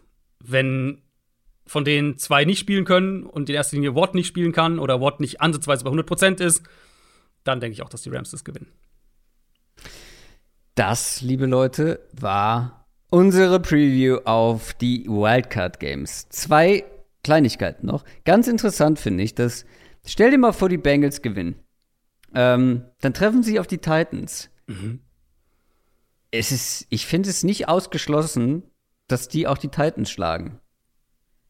Ja. Und dann würden sie im Conference Championship Game stehen. Das ist, äh, das ist, korrekt, ja. Es sei denn natürlich, also, die, die Steelers gewinnen äh, gegen Kansas City. Dann, äh. Ah ja, stimmt. Ähm, gut, das stimmt. Äh, das ist jetzt in meinem, in meiner Theorie war das nicht der Fall. Ja, ja habe ich schon abgehakt, aber das finde ich besonders spannend. Also es gibt einen machbaren Weg Richtung Conference Championship Game für würde mal sagen, jetzt die Bengals. Schauen wir mal, wie das Ganze ausgeht. Zweiter Hinweis, ähm, ist, ja, wir haben es dieses Jahr kein einziges Mal geschafft, einen Sonntagnachmittagsstream, einen Game Day Livestream zu machen. Das hatte mehrere Gründe. Ähm, wir haben auch darüber nachgedacht, ob wir ein Watch-Along machen äh, in den Playoffs. Aber der gute Mann, mit dem ich hier spreche, ist ein viel gefragter Mann, ein viel beschäftigter Mann. Und ähm, kommentiert lieber beide Zone, als mit mir ein Watchalong zu machen. Ich kann es überhaupt nicht nachvollziehen. Du musst mich halt mal besser bezahlen, Christoph. Ja. ähm, das ist schon frech, das ist schon frech. Hey, aber ich mache trotzdem Watchalong. Ähm, so. Und zwar auf meinem Twitch-Kanal. Wer dem noch nicht folgt, gerne machen. Einfach mal nach Krkr bei Twitch suchen. C-H-R-R-K-R. Und ich tendiere zum Samstagabendspiel. Bengals Raiders. Klar, es gibt andere, ähm, die interessanter sind, aber das sind Uhrzeiten, wo ich nicht streamen möchte. Ähm, wo Leute in meiner Wohnung schlafen. So. Absurd. Die ich nicht wecken. Ja, wirklich absurd. Die ich nicht wecken möchte. Ich werde wahrscheinlich auch bei dem einen oder anderen späten Spiel schlafen. Und es erst morgens gucken. Von daher Samstagabendspiel wahrscheinlich wird eins sein, was wir vielleicht gemeinsam gucken können. Das als kleiner Teaser zum Abschluss. Hast du noch was, Adrian? Äh, viel Spaß einfach bei den Playoffs. Ich, es ist, ich finde es immer so ein bisschen, ich bin immer so ein bisschen äh, in dieser ersten Woche so ein bisschen hin und her gerissen, weil auf der einen Seite die ganzen äh, Coaching-Changes und für viele Teams beginnt einfach die Offseason jetzt. Und mhm. damit beschäftige ich mich ja natürlich auch super gerne, weil ich das wahnsinnig spannend von, vom, vom Prozess her einfach immer finde. Mhm. Ähm, aber auf der anderen Seite kommen jetzt die besten Spieler des Jahres und da, glaube ich, äh, darf ja. man sich absolut drauf freuen. Ja, das geht schon teilweise sehr interessant los, vor allem in der NFC. Und die Spiele werden immer spannender. Und wir haben auch schon äh, hinter den Kulissen noch mal wieder über, den, über das Playoff-Format der NFL geschwärmt, dass es einfach wirklich in dem einen Spiel um alles geht. Es gibt kein Hin- und Rückspiel, es mhm. gibt kein Best of Seven oder sonst irgendwas. Nein, dieses eine Spiel und sonst nichts. Das ist gerade für uns, glaube ich, als äh, neutrale Zuschauer in den meisten Spielen besonders reizvoll. Das soll es auf jeden Fall für heute gewesen sein. Feedback wie immer gerne, überall da, wo es geht, in die Kommentare bei Twitter, bei Instagram. Und vielleicht sehen wir uns ja dann auch bei Twitch. Nächste Woche gibt es die Preview auf die Divisional Round. Ich wünsche euch eine schöne Woche. Macht's gut. Tschüss. Ciao, ciao.